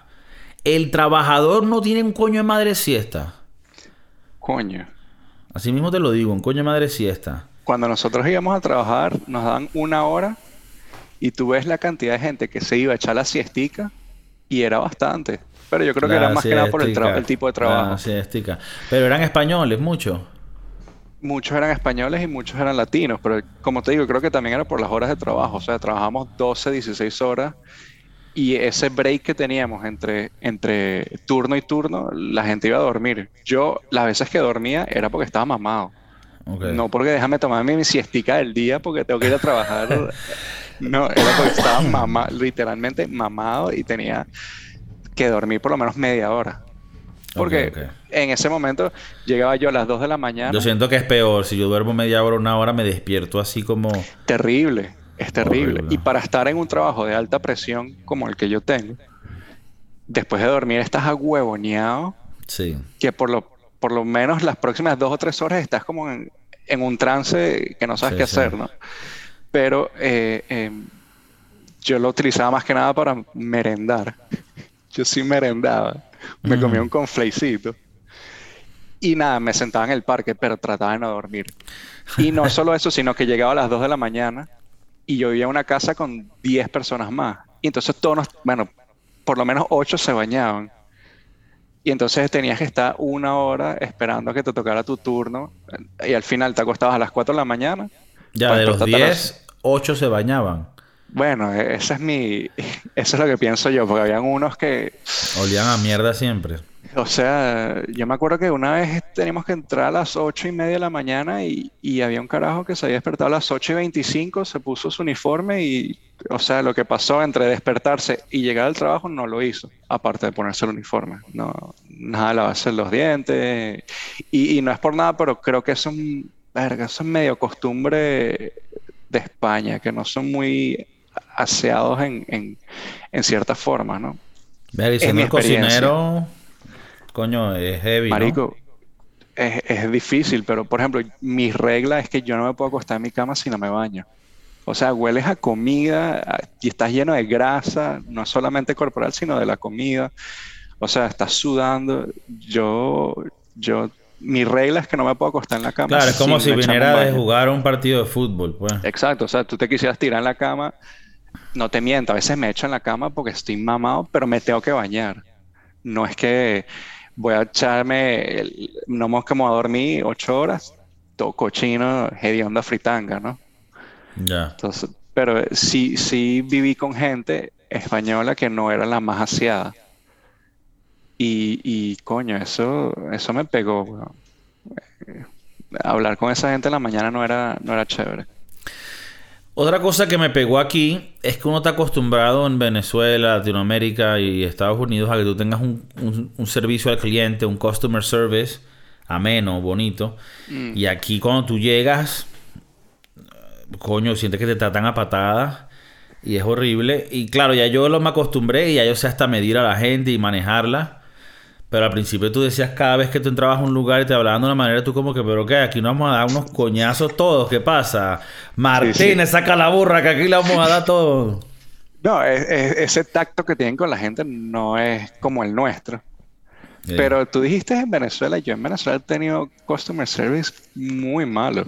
Sí, lo que pasa es que yo no estoy hablando del customer service post-comunismo, ¿me entiendes? O sea, el customer service en Venezuela se deterioró mm. después que llegó Chávez porque... Y hasta Chávez estando todavía, eso duró un poquito, como hasta el 2010, porque todavía había dinero que se movía. No porque Chávez estaba haciendo las cosas bien, sino porque había mucho petróleo. Pero el punto que quiero llegar es la Venezuela de nuestros papás, pues la Venezuela que nosotros vivimos de carajito, donde la gente vive otro trato, tú llegas a una panería, hola mi amor, ¿qué quieres? Mira, un cachito, tal, eso. Yo creo que es, mucho también el, la calle de la gente, ¿no? Hay, gente, hoy en día es más, más todos peor, entonces todo el mundo te tiene arrechera, por lo menos en Venezuela te, te, tienen arrechera porque no sabes si tú piensas igual que yo o piensas diferente, entonces te catalogan como, verga, este chavista o este opositor o lo que sea, entonces eh, eh, siempre siempre vas con el escudo arriba, entonces prefieres eh, más o menos insultar a la gente y, darle un maltrato porque piensas tú que piensan diferente a ti, ¿no? A mí me pasó en varias veces que fui a Venezuela que, que me trataban mal porque blanquitos ojos azules, ¿no? Ojos azules, no ojos claros. Y decían, este carajo es privilegiado y esta caraja que es la cajera de, del Excelsior Gama eh, no tiene ciertos privilegios, entonces me agarraban a rechazar y me trataban mal. Eso es lo que yo sentía que, que, pasaba ahí. Bueno, yo creo que no es porque era blanquito y vaina, sino que sentían que tal vez tenías real. Bueno, pero ¿quieres ver mi cuenta de banco? Porque uno le, mira, mi amor, que la tarjeta no te pasa. Claro, pero te vieron ahí tu cara de San Francisco y dijeron, este tiene real. Te vieron tu cara de Ricardi y dijeron, coño, este pana tiene real. Pero no creo que, bueno. O sea, está metiendo la raza ahí que no nos gusta, pero está diciendo que la, que la, caraja tal te vio a ti y dijo, coño, este carajo John Smith seguro es privilegiado. Yo sí creo que el customer service en Estados Unidos es mucho más atento, ¿no? Claro, también es mucho más caro. Mucho más caro. 30, 25, 30% de tip me parece exorbitado. Yo que trabajo en ese mundo, eh, me parece que a veces que es poco. Hay gente que... Tú, tú eres un descarado. Tú trabajas en un lugar en donde dos personas comen y son 500 dólares. 30% de eso serían como 200 y tú me, o 180 y tú me vas a decir a mí que eso es poquito para servir, para servir esa comida, pedazo de maldito, no huevo. es que, es que me digo, cuando hablan del socialismo y lo que les gusta es el dinero, Maduro, estos quieren es dinero. No, huevón, porque, ah, por ejemplo, en, el restaurante donde estoy, es el primer restaurante que trabajo donde le dan eh, propina a la cocina. Y entonces eso te sube un poco eh, tu salario.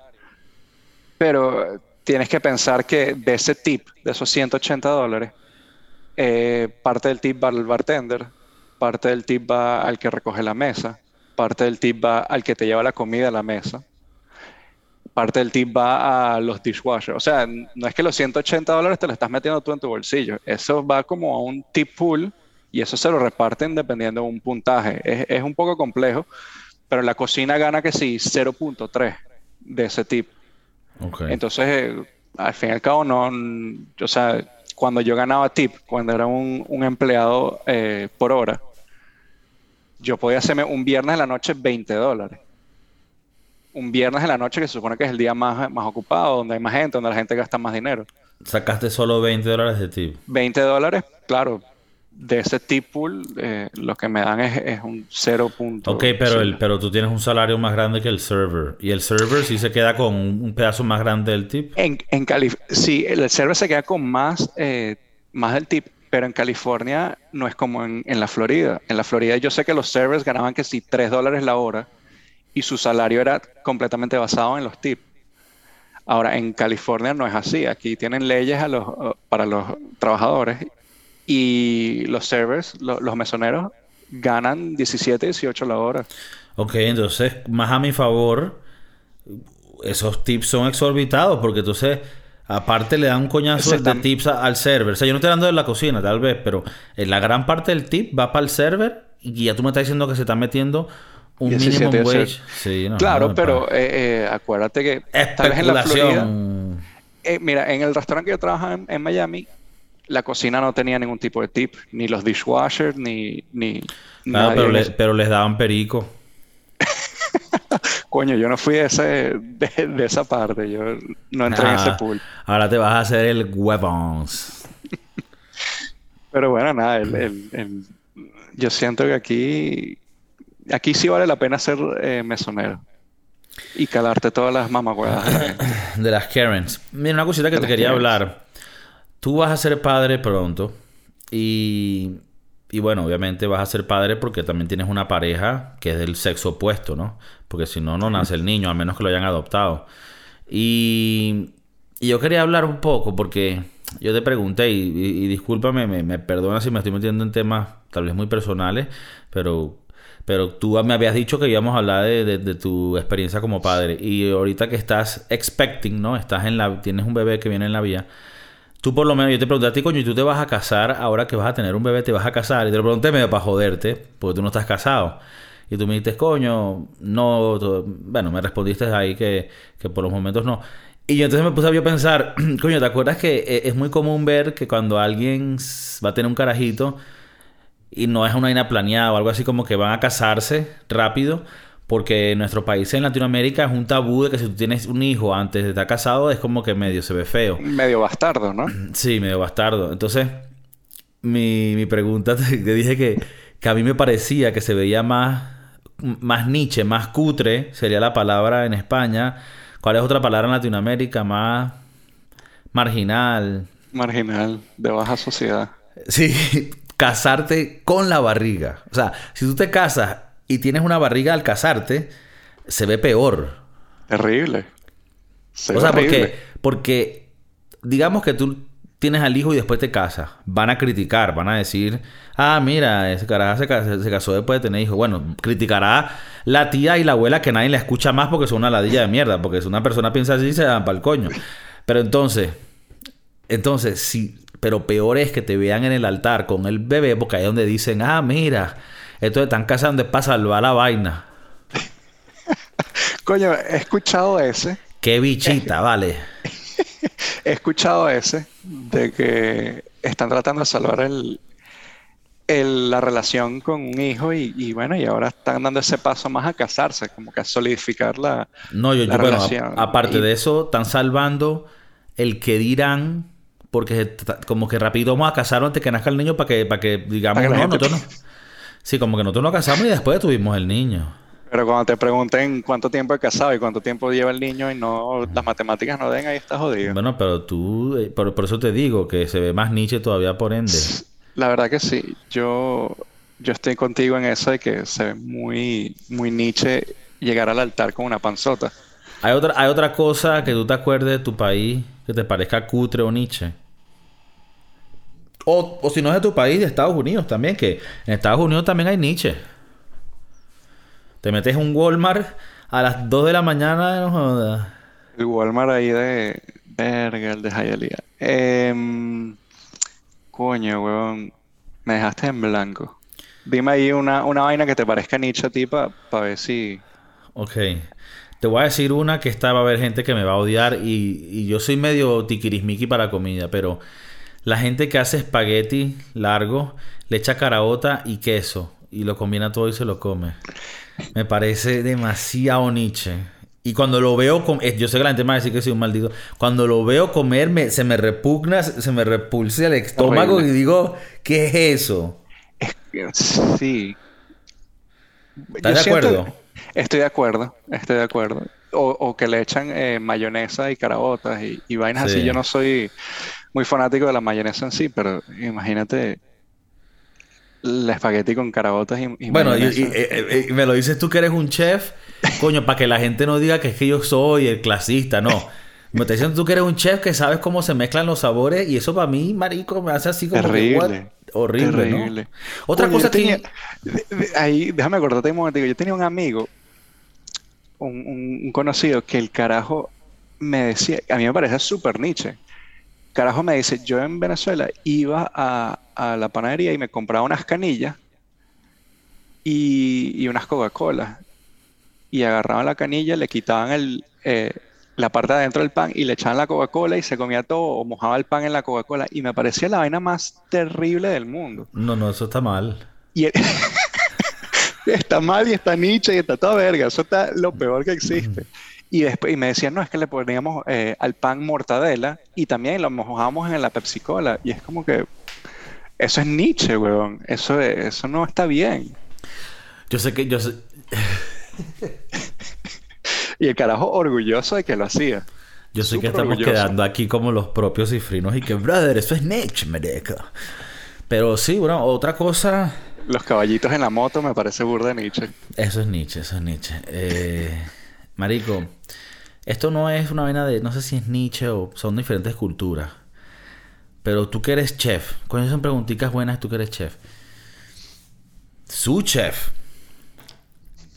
Una empanada que le echan adentro otro tipo de carbohidrato me arrecha. Por ejemplo, le echas arroz o papa. ¿Estás de acuerdo conmigo en que ahí estamos dañando una consistencia y tal vez violando ciertas leyes culinarias? 100%. 100%. La única que tal vez pasaría es si es que si la empanada con carne molida y tiene unos pedacitos de papa. Ok.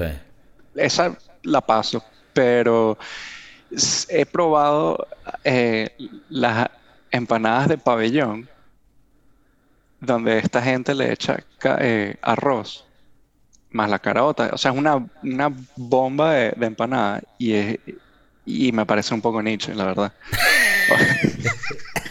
porque, porque es un masacote. Y los carajos te agarran un bol, metes las caraotas, el arroz, la carne mechada y las tajadas, hacen un masacote y las meten dentro de, la empanada. Y, la verdad, brother, es, Nietzsche la vaina. O sea, es como que para eso agarra toda esa mierda, licúala y tómatela como un batido, maldito, marginal. Sí, no, no. No, la tienes que meter dentro de la empanada. O sea, o sea porque es que para mí, y como te digo, yo soy muy tiquirismic y la gente me dirá, bueno, tú lo querés rolo para jugar y mamá huevo, ok. Pero a mí me gusta distinguir los sabores y, que haya mezclas que, sean armónicas. Que tengan sentido. Aquí, mira, me pasa mucho esto y dime tú, otra vez que eres... Porque yo, yo tú, tú me dices, pero ¿por qué coño? Porque dices que él es chef. Porque quiero que alguien que de verdad sepa pueda verificar estas vainas mías, porque si no ustedes van a decir que vas a saber tú pedazo de pajúo, y es verdad. Pero escucha, aquí hay muchos lugares venezolanos de cachapas o hamburguesas y vaina donde te quieren servir la vaina así como desbordándose. Y hay un lugar de cachapas que, marico, literalmente te hacen una cachapa de cuatro pisos con carne mechada, con el queso, con aguacate, con cochino frito, y luego te lo mojan todo con nata, que la misma cachapa se moja con la nata y todo queda como en un líquido. Y entonces te lo venden como que, mira, qué brutalidad, mamá hueva. Y yo para mí es como que no me apetece nada, nada, nada eso. Apenas empieces a meterle el tenedor, todos esos ingredientes se van a, mezclar en, en ser una mezcla homogénica Marico, dime tú si estoy yo mal en decir eso. A mí me gusta mi cachapa con su pedazo de queso y máximo unos pedacitos de cochino frito y eso es ya perfecto. Estoy contigo, estoy contigo, pero bueno, yo le echo nata o queso rallado por encima. O mantequilla, simple. No, no, bueno, esas esa todas, todas están pasables. Pasables, pero sí, lo que dices es, bastante exorbitante y niche. es Nietzsche, Estamos cayendo en un hueco sur. Pero, o sea, porque ellos creen que es como de pinga. Ah, me... no, es Nietzsche. Es que yo creo que también es la... No es por... Yo creo que es la mentalidad gringa de hacer todo gigante y entonces hacer que las vainas sean más grandes y, que estás pagando 10 dólares por una cachapa extra large con 20 vainas encima. Entonces, como que, se te, como dices tú, se te quitan las ganas de todo. Y, me, ha pasado porque en, en, Miami hay uno de estos, qué sé yo, sitios donde venden un batido que tiene Nutella y, y toddy y crema y 200 mil vainas, un pirulín. Y entonces como que demasiado, ¿no? Es, Nietzsche. Yo creo, es Nietzsche, yo creo que es la palabra, ¿no? A mí como que me gustan así las vainas también prácticas, en su, no sé, que tengan su armonía. Pero bueno, no queremos salir, salir como los propios mamagüevos y que... La de mierda. Eh, esto es Nietzsche, Pero sí me Digamos parecía. yo aquí voy a... Si me cancelan, pues me cancelan. Yo creo que los barrios son niches. Como que los barrios. Los barrios en sí son nichos. O sea, eh, eh, una- no sé, voy a caer mal, pero un- una casa de cartón es niche. Sí, pero Sí. ahí, ahí, ahí estás hablando un poco. Estás hablando un poco en general, porque un barrio es simplemente una región de gente, de, gente de, de clase más. Bueno, para nosotros, en España no, porque un barrio en España es, Es- un- es- es una comunidad. una comunidad. Exacto. Pero en Venezuela, por lo menos, nosotros usamos barrio como un lugar de bajo fondo. De bajos sin, recursos. sin- sin embargo, yo est- estaría ahí un poco de desacuerdo contigo, que porque simplemente la gente que iba ahí eres Nietzsche, no. No, eh, siento que todo, tú puedes echar para adelante, estando en los recursos que estés, siempre eh, puedes hacer algo para salir adelante, ¿no? No tienes que depender del gobierno para salir adelante. Siento que, coño, un barrio, entiendo que necesitas vivir en un sitio. Ahora, es, es Nietzsche vivir en una casa de, de lata. Ok. pu- pudiendo trata- eh, Lo que pasa es que en Venezuela es más difícil, pero en San Francisco tú ves las, las carpas que están en la calle y tú Eso es dices, Nietzsche. eso es Nietzsche, De los homeless. de los homeless. Sí, Y eso es un tienen su- eso es un peo. Y tienen su barrio, por decirlo así, es una mini comunidad aquí, donde está todo lleno de, de- de carpas, y eso me parece Nietzsche, pero ellos tienen la habilidad, siempre quieran y puedan, de salir adelante, ¿no? De, de poder buscar un trabajo y, hacerlo lo más... eh, eh, caminar la línea correcta, por decirlo. Ya las drogas y el vivir fácil, no, pues, el vivir fácil del gobierno es Nietzsche. Tal vez ahí es donde quería llegar. Claro, pero, pero empezaste malísimo. Empecé mal, sonó Y que horrible, los que viven en los barrios, Nietzsche. Y que pero- toda la gente queriendo salir abajo y que. Y yo aquí escuchando el podcast y que verá cómo yo salvo este beta. No, Porque pero- yo sabía que no era lo que querías decir, pero no sabía lo que querías me estaba decir. trabando, me trabé Ok, mal, lo que pero quería decir es el que, el que, el que quiere vivir del gobierno y ser una garrapata Nietzsche, es eh, Nietzsche. ahí es donde hay que Y eso, y eso se aplica en Venezuela como se aplica en Estados Unidos. La gente que está en el welfare y quieren vivir siempre del welfare. Hay gente que lo necesita y que y se amerita su ayuda. Pero hay otros que abusan del sistema. Y eso es ser Nietzsche. Ser chavista, para mí, cuando. eh, Yo tengo una, una frase que uso mucho con mi novia. Cuando conocemos gente y le digo. Ese carajo es que tiene mentalidad chavista. Que ese tipo de gente que se arrecha cuando otros triunfan, siempre Mm. busca una excusa como para no en realidad tomar las riendas de su propia vida. E- e- esas actitudes Nietzsche o chavista. Eh, que me... Ahí, eh, ahí le diste al clavo, ahí correcto, estoy contigo. Una actitud chavista es, eh, sí, también se- no querer los logros de los demás. Estoy contigo, ahí, ahí estoy contigo. Camarada, ¿estás conmigo, camarada? Estamos, estamos, ser chavista es Nietzsche, Ser chavista es Nietzsche. es Nietzsche. ¿Tú crees que, tú crees que yo, yo tengo un beta que ahorita estoy como que, y cada vez me crece más, de vez en cuando soltar pum y ponerme a hablar como Chávez? O sea, estamos así, eh, me pasa mucho, no, bueno, la gente en el podcast sabe que esto es para el pueblo, pero siempre estoy así, o estoy con una gente que estoy hablando y, tal vez son a unos españoles, otros otros países que tal vez no van a entender la referencia. Y me dicen, y, pero Kiko, ¿qué vamos a pedir? No sé, pida lo que quieran, aquí todos de ustedes. Y empiezo a hablar como Chávez. Y, ¿Tú crees que eso es Nietzsche? No, no, No. porque te estás burlando, ¿no? Siento que, yo que es, es un tipo de burla. Claro, No, claro, no es estás diciendo porque eres eh, amas a Chávez. Eh, Claro. eh, eso lo entiendo. ¿Tú te acuerdas que no tú lo- yo no te- lo veo Nietzsche. ¿Tú te acuerdas que yo teníamos, tú y yo teníamos un chistecito, un chistecito, Martínez, cuando, cuando estábamos en Puerto Ordaz, que fuimos a ver la selección de Venezuela, creo que, bueno, ya contamos ese cuento. Y en esos tiempos, uno, de- creo que era Florentino Primera, de Servando y Florentino, estaba saliendo como que apoyando al gobierno. Y nosotros teníamos un chistecito que era como que, mire, pero si, si usted si usted es chavista, entonces déle la, mitad de su sueldo a la gente. Y te estamos hablando de la jugada de que déle la mitad, déle la mitad. Esa manera de ser de esos mamahuevos, Nietzsche. Sí, Nietzsche, ¿no? Nietzsche. verga, no sé. Ahora me dejaste pensando. ¿Tú qué piensas?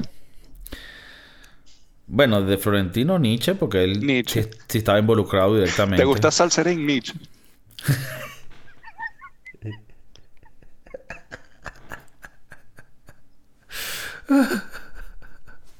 Oye, me gusta Salserín, weón. Yo soy medio Nietzsche. Es que ya la final yo soy medio Nietzsche. Yo soy medio Nietzsche. Yo tengo ahí mis nichadas. Yo tengo mis nichadas. Coño, weón. ¿Te gusta Salserín, Servando y Florentino eres sal- Nietzsche? Salseri- Pero me gustaba Salserín. ¿Te gustan los adolescentes? Eres Nietzsche. ¿Te gusta? Coño, los adolescentes me gustan, pero de verdad que sí. O sea, tú escuchas adolescentes y dices, coño, me gusta, pero es Nietzsche. Me enamoré de una persona ideal, pero tú... ¿Te gusta el vallenato? Eres Nietzsche. Ay.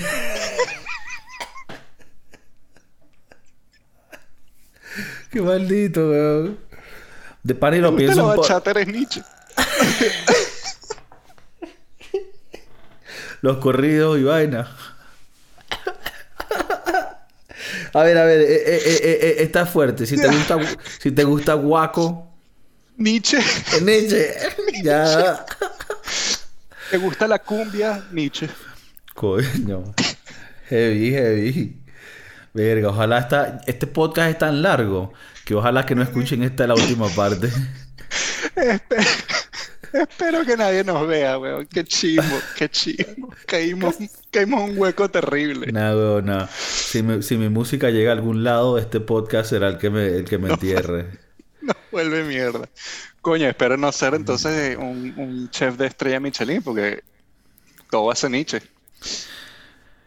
Hay algunas cosas, por lo menos cuando bueno, tú, no, tú no, no, no, no lidias con la gente directa, ¿no? Los clientes, pero alguien que vaya a tu... O sea, yo por lo menos siento que si yo voy al restaurante que tú manejas, que es un restaurante arrechísimo, no es estrella Michelin todavía, pero de ese nivel, es carísimo todo este peo, que yo voy a hacer, no solo a sentirme Nietzsche, sino que voy a hacer cosas Nietzsche. que son las cosas Nietzsche que tú ves, que han visto ustedes de personas que van, pero que en realidad no están preparados intelectualmente para ir a una experiencia culinaria de ese nivel? Coño, en estos restaurantes que, que son de alta comida, he visto gente en sandalias y en, y en chola. Me parece Nietzsche. O sea, si vas a ir a un restaurante a gastarte una buena plata, por lo menos, coño, ponte una pintica, ¿no? No tiene que ser Gucci, pero Ok, entonces tú dices para restaurante de alta cocina, mínimo una pintica. Coño, en el restaurante que yo trabajé en España, tres estrellas Michelin, la gente iba en cholas, en sandalias, en chores, en gorra, y eso me parecía Nietzsche. O sea, te estás gastando una Ah, plata por lo iban, menos. iban mucho más que en Estados Unidos. Eh, No, en Estados Unidos igual, y aquí la, la aquí he visto, he, he- he tenido la fortuna de ir a una estrella Michelin a comer, y he visto que la gente está como si fueran a- al gimnasio, y, y, verga, es Nietzsche y da pena, pues. Ok. Pues está yendo a un, esta- un establecimiento que, coño, que es alto, es bueno, es- está mostrando lo mejor de sí y, y, coño, tal vez tu pintica no lo, no lo demuestra, ¿no? Ok, una pregunta. Te llega la comida. Tú ves esos platos, unas salsas, unos palitos. Tú dices, verga, en mi puta vida me he comido yo estos, estos animalitos. No sé qué es esto. Disculpen, mesero, monsieur. No sé cómo le llamarán. Eh, disculpa, y te lo digo así como que, como sinceramente genuino, ¿no? Como con penita. Mira, disculpa, ¿esto con qué lo mojo? ¿Cómo se come esto? ¿Eso es Nietzsche o eso es simplemente yo buscando información? Si le dices monsieur al mesero, es Nietzsche.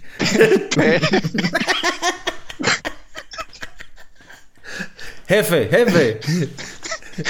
Mira, mi rey. Mira, mira, Catire, una una preguntita.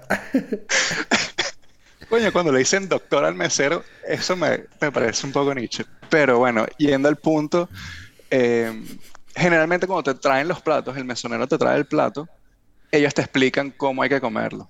Ellos te dicen, mira, tienes que mojar esto en la salsa, tienes que, te dicen, cómelo con la mano, cómelo, qué sé yo, agarraste cubiertos especiales. Ellos te explican antes para que no hagas el... el- Para que, pa' que la no seas. Nietzsche. Para que no seas Nietzsche, ok. Bueno, a mí me pasó una vez que fui a comer a un restaurante eh, que el mesero te dice, así mismo te dice, "Tú- te metes la cuchara completa en la boca y cuando vayas a morder, muerdes con la boca cerrada.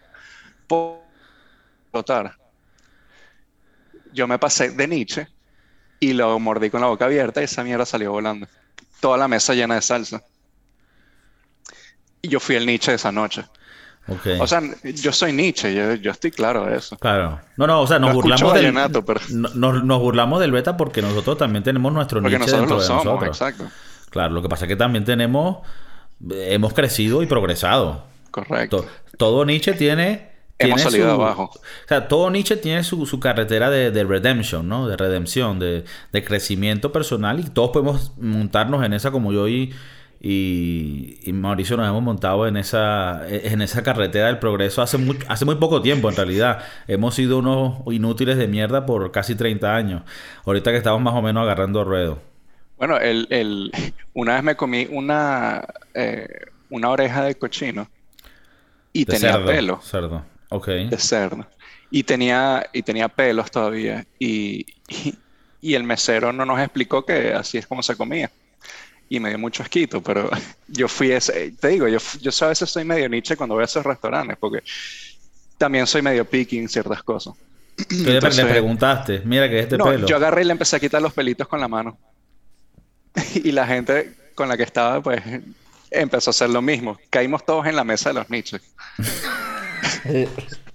O sea, ustedes eran la mesa que cuando cierran el restaurante, los cocineros y los meseros, verga, que eh, le pillaron la mesa esa de puros niches, quitándole los pelos al jamón jabugo. Qué malditos niches. Y, que, y tal vez no eran ni, ni pelos de verdad, sino era otra vaina. Eh, era, fue un momento bastante eh, bajo para mí, eso de quitarle los pelos de, cerdo. mira, a, a mí me pasó, mira esta nichada que me pasó a mí llevo como un año y medio en España. Me viene a visitar mi papá, solo mi papá, a quedarse conmigo en el apartamento de Vallecas, que tú te acuerdas que eso era, bueno, una, una cárcel, no, mentira, era un, es un apartamentico chiquitico. Bueno, lo llevo a comer a un lugar por ahí muy español. Entonces sabes que aquí en España se acostumbra como que... No, no, no. También lo llevé ahí. No, pero esto era como un restaurante, bueno, vamos a llevar una vaina de pinga, pues, como Tipo que entra y te dan primer plato, segundo plato, postre, vaina. Entonces, primer plato, mi, papá pregunta, ¿qué es esto, gazpacho? Yo le digo, ah, eso es como una sopa. Y él como que, ah, bueno, tráeme la sopa. Y el gazpacho eh, se sirve mucho en verano. Y es una sopa, Mauricio, Mauricio debe saber, el gazpacho es una sopa fría en base de tomate, que para nosotros, por lo menos para mí, es algo muy, es un concepto muy raro. Y para mí, para mi papá era un concepto totalmente no conocido. Entonces le llega la sopa, yo pedí otro primero. Y mi papá me dice, coño, esta sopa está helada, está fría. y claro, yo también ignorante en la materia, yo en mi mente, verga, qué cagada. Llevo a mi papá a comer y ya sale esta mierda mal. Mira, mesero, monsieur. Mira, esta está fría, hermano, la puedes calentar, coño. Ah, es que, es, es, que el gazpacho se sirve, se sirve frío, pero si quieres te lo calentamos. Y yo, dije, ah, entonces le dije, ah, no, no, en ese caso, váyase de aquí antes que el resto de la gente se entere que somos unos indígenas. y esa fue una... Pero eso no es Nietzsche, eso es simplemente no saber. Y está bien. Es como la gente come sushi con tenedor y cuchillo. Nietzsche. Pero no, no saben, ¿ves? Eh, no saben. Ah, voy al punto de que yo una vez serví unas arepas en el restaurante donde trabajo, donde son gringos, asiáticos y etcétera, y no saben comer arepas, y entonces había cochino frito y más, o sea, y salsa, y, una, una salsa verde, y en vez de rellenar la arepa, pues era, la arepa era el pan, entonces lo, lo hacían como que, lo usaban como cuchillo para ponérselo en el tenedor. Nietzsche, y, pero no, no los podía juzgar porque decía, coño. Ya, o sea, picaban la arepa en pedacitos. Ponte, agarraban la arepa como si fuera un pedazo de pan y la jalaban. Y entonces con el pan lo usaban de cuchillo y lo metían encima del tenedor. Y, y ah. entonces comían. No comían la arepa como la comemos ah, tú y ya, Ya, ya, ya entiendo, ya entiendo. Entonces, eh, no porque, tú, porque no sabían. Tú, dices que hay, como, como en ese caso, o en el caso mío que acabo de explicar, hay excepciones en donde deja de ser Nietzsche simplemente porque hay una justificada eh, falta de, conocimientos de esa cultura. De esa cultura. Sin embargo, sin embargo, esto solo aplica porque estoy yendo de una cultura a otra. Dentro de tu cultura de nacimiento, tu nacimiento, tú tienes que saber cuáles son los parágrafos para usted ser una persona correcta y no ser Nietzsche. Correcto, eh, eh, estamos claros. O sea, sí, sí, sí, estoy 100% contigo. Tienes que saber tus parámetros entre tu propia comida, de, tu propia cultura. Exacto, por lo menos, no, que yo me como la yaca y le echo mayonesa. Nietzsche.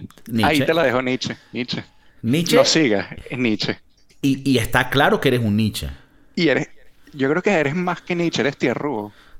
Marginal, eres lo más bajo que hay como venezolano. Mira, una pregunta. Mauricio nos invita a una parrillita en su casa. Porque coño, van a ser bebé, pum, pum, pum. Te digo, papi, me voy llegando, me voy con mi novia y un panita serio, tranquilo, que no hay guiro. Ok. Nos llevamos, pum, pum, estamos comiendo. tú estás sacando la carnita y viene el pana mío y te dice, mira, disculpa, la mía me la puedes sacar bien cocida. Nietzsche. Mm, no, pero te va a ver raro. Ok. O sea, al fin y al cabo trabajo en un restaurante y cuando hacemos las carnes, todas son eh, término medio, eh, medium rare. Em, cuando te llega un ticket que es well done, es como que este es un maldito, pero al mismo tiempo estamos en, en te estamos sirviendo, pues eh, tú estás pagando una X cantidad por un pedazo de carne que, bueno, al fin y al cabo te la voy a hacer como, como tú quieres, tú estás pagando por ella, pero si tú vienes a mi casa a decirme que te gusta well done la carne, te voy a ver raro, y al fin, al fin y al cabo, si me caes bien, te voy a decir, bueno, te dejo ahí el pedazo de chancleta y te la comes. Ya. Tuve un habla con un amigo recientemente esto en el podcast de, inglés. Si, si, quieren escuchar el podcast de inglés, el Broski Doodles, de pana que estamos sacando muchos episodios por ahí también. Y estábamos hablando de que por lo menos el otro día íbamos a comprar un whisky de pinga como de 100 dólares y él quería mezclarlo con Coca-Cola. Y entonces le estamos explicando, coño, que eres un Nietzsche, eres un maldito silvestre y que queríamos como educarlo él decía lo mismo que tú estás más o menos diciendo, bueno, yo la pagué, yo debería poder tomarme esta mierda con, con lo que sea. Y más o menos que, que den la misma conclusión de lo que tú dijiste. Es verdad, tienes tu derecho, pero te voy a ver mal y te voy a hacer bullying. Porque, porque como amigo mío quiero que progreses y no quiero andar con Nietzsche. Y, pero lo importante es que si eres amigo, él tiene que entender que el bully es cariño, ¿no? No, de bola, si no, no fuera amigo mío. Porque sí, no, exacto. se hubiera suicidado ya. Yo, yo, le, yo le hago mucho bullying a mi, a mi novia porque ella eh, le gusta mucho la mayonesa y yo no soy partidario de la mayonesa. Y le hago mucho bullying y a veces le digo hasta Nietzsche, la mamá de mi hijo, de mi futuro hijo. Baby mama. Eh, baby mama. Eh, bueno, pero yo creo que es importante, o sea, yo creo que es importante para todos los, los, bueno, los brosquiduros y los, y los podcariños, los que escuchan el podcast de Kiko, que díganle a sus amigos y a sus conocidos, pero no conocidos no, porque conocidos son gente que tú, que ellos vivan su vida, pero tus amigos de los que quieres y tus familiares que quieres, si están haciendo algo Nietzsche, díselo, porque tenemos que revertir ese problema y cada vez ser menos Nietzsche, porque todos tenemos un Nietzsche dentro de nosotros. Todos, todos, estoy segurísimo. Estoy segurísimo que la reina de Inglaterra es Nietzsche. Tiene que tener su vaina Nietzsche. Seguro caga y no se limpia bien. o la, o la, eh, o la cachifa.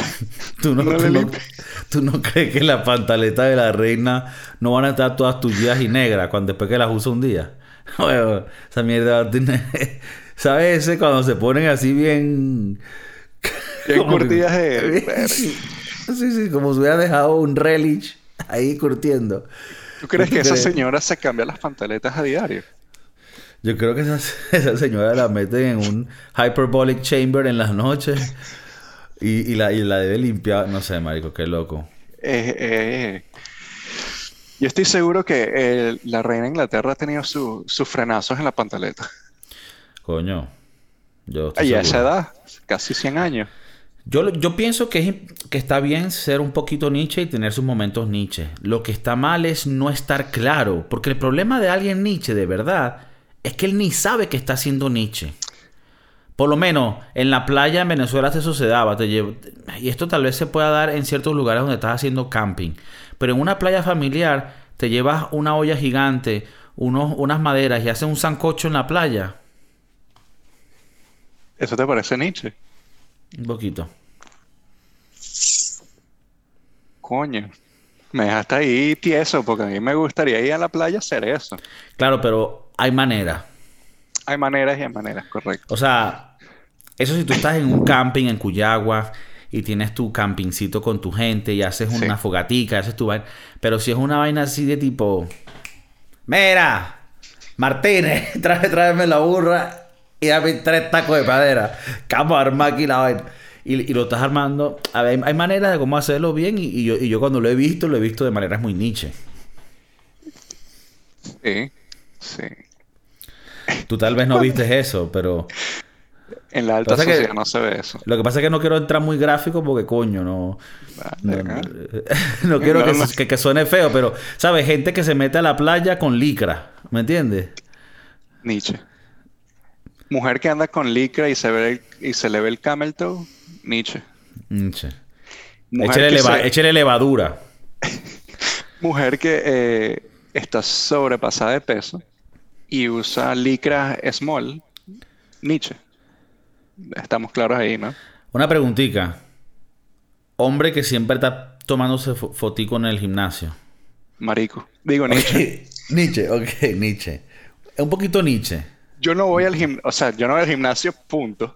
Pero yo no voy, yo si fuera al gimnasio, no fuera a tomarme fotos. O sea, yo me sentiría súper ridículo tomándome una foto en el gimnasio. Es ridículo. Yo creo que más que Nietzsche es ridículo. Es ridículo, ¿no? Yo creo que hay muchas de las cosas que dijimos que son ridículas, más no ciertamente Nietzsche. ¿no? Ok. Porque yo creo que Nietzsche eh, estamos hablando de estratos bajos, ¿no? Es algo muy... Bueno, yo, yo, creo, yo creo que... Yo creo que tú puedes... A ver, Obviamente podemos generalizar, pero que tú vengas de los bajos fondos y, de poco dinero no quiere decir que necesariamente vayas a ser Nietzsche. Puedes venir de una familia de profesores que te educaron bien y puedes venir de una familia de mucho dinero porque eres un nuevo rico enchufado de Venezuela y ser un pedazo de Nietzsche, como los hay muchos. Entonces, Creo que el dinero no necesariamente dictamina si eres Nietzsche, pero bueno, es un factor porque normalmente el dinero hace que tú puedas llevar a tu gente a que tenga mejor educación y eso va a limitar un poco el nivel de nichedad y de eventos niche, nicherianos que puedan pasar en la vida. Sin embargo, yo siento que uno siempre debería de mantener su bolsita de Nietzsche para cualquier momento, ¿me entiendes? Pasa una vaina recha, uno mira qué pasa, cuál es la huevonada. Tienes que sacar tu Nietzsche de vez en cuando. Dime, dime algo más que sea Nietzsche en tu, en tu libro. Que se te venga así a la cabeza. Bueno, esto todo es mi propia cosecha. El libro es el que te la, la testa que está aquí. Algo Nietzsche, te puedo decir. Me parece Nietzsche. Ah. ¿Las modelos de Instagram? Mm, no sé si la palabra es Nietzsche, pero es parecido. Eh, es, cringy, es cringy. Es cringy creo que esa es la palabra para, para, para ciertas modelos de Instagram. Ridículas también. Ridículas y cringy. Algo eh, me, me, parece como que siento siento tu, tu, tu deseo de atención tan arrecho que tiene. ¿Sabes? Como que no me parece nada hot. A ver, que no, vamos a caer cuentos aquí, la mentira por otro lado. Ah, sí, Kiko. De bola, hay, hay carajas que son muy, muy, o sea, que son muy atractivas y que esto que lo otro. Pero que de verdad yo te pueda decir, o sea, te, te transmite como hasta una lástima a mí. Esas evas deben de pasar por muchas cosas dentro de ellas, eh, mentalmente, tal vez la llevan a, mostrarse además, ¿no? A, mostrar algo. Sí, bueno, esto habrá otra gente que, dirá y que no joda a ustedes porque miren, ustedes, estos gorditos hablando de, las de las mujeres que lo que están empoderadas y están mostrando su, su sexualidad abierta que tienen. Y bueno, ok, pero, pero también hay que darle crédito a las chamas que se mantienen decentes y que, y que se buscan la vida de manera, de manera, porque bueno, al final del día, o sea, yo, yo estoy de acuerdo con la, que la gente diga que si tú haces esto, que si tú haces modelo, que si tú eres eh, actriz por todo porno, todo eso se respeta y ya. Pero tampoco podemos dejar de darle crédito a las mujeres y a, a las personas en general que les gustan hacer las cosas con cierto nivel de integridad y cierto apego a las normas con las que nos criaron. Y eso yo no creo que esté mal. Verga, ah, Disculpa, entre lo que estabas diciendo, estaba pensando en, las, en los influencers. Creo que los influencers son Nietzsche. O sea, eh, cuando te están A ver, tratando de eh, vender- el- elabora. Coño. Eh, creo que este- eh, no sé si debería dar nombres de Instagramers famosos venezolanos. Dalos, dalos. Bueno, este Marco Música y el, y el y el Javier Alamadrid me parecen niches. Sí, sí. Muy niche. Muy Cringy y ni- niches. Más que... Primero los que más me parecen son cringy. Y después Nietzsche. Pero, me- pero... Es muy cringy. ¿Sabes por qué me parece muy cringy? Porque me parece un humor tan básico. Me parece un humor tan de primer grado. O sea, es como que me pongo la peluca La y peluca. ¡ay! O sea, ese chiste me pudo haber dado risa la primera vez que lo vi. Y ya, ya se acabó. Y ellos lo hicieron en un personaje que ahora los bichos están pegados. Que yo digo, te digo, eh, a la final del día yo respeto que cada quien se busque su chamba y nada contra los panas. Y digo esto por si este podcast arranca y, y te escucha, porque no tengo nada que ver con, no pego con nadie, que cada quien se busque la, la chamba como es. Pero si me estás hablando de un punto artístico, no le veo nada. Y es burda cringy, es súper raro. No, Pero no lo... entonces ahí, ¿qué, lo ha- qué hace Nietzsche? Ellos como ar- artistas Bueno, yo no sé si es Nietzsche. ve. En realidad, porque por la joda dije que es Nietzsche. Lo veo más como cringy. Creo que las- los... Esto va a sonar feo, pero... Creo que... A ver, es esto lo que es. Él hace... como que esa gente hace contenido para gente Nietzsche. eso, es lo que, eso es lo que, a lo que quería llegar. Que obviamente no todos los que lo ven son Nietzsche. Estoy generalizando.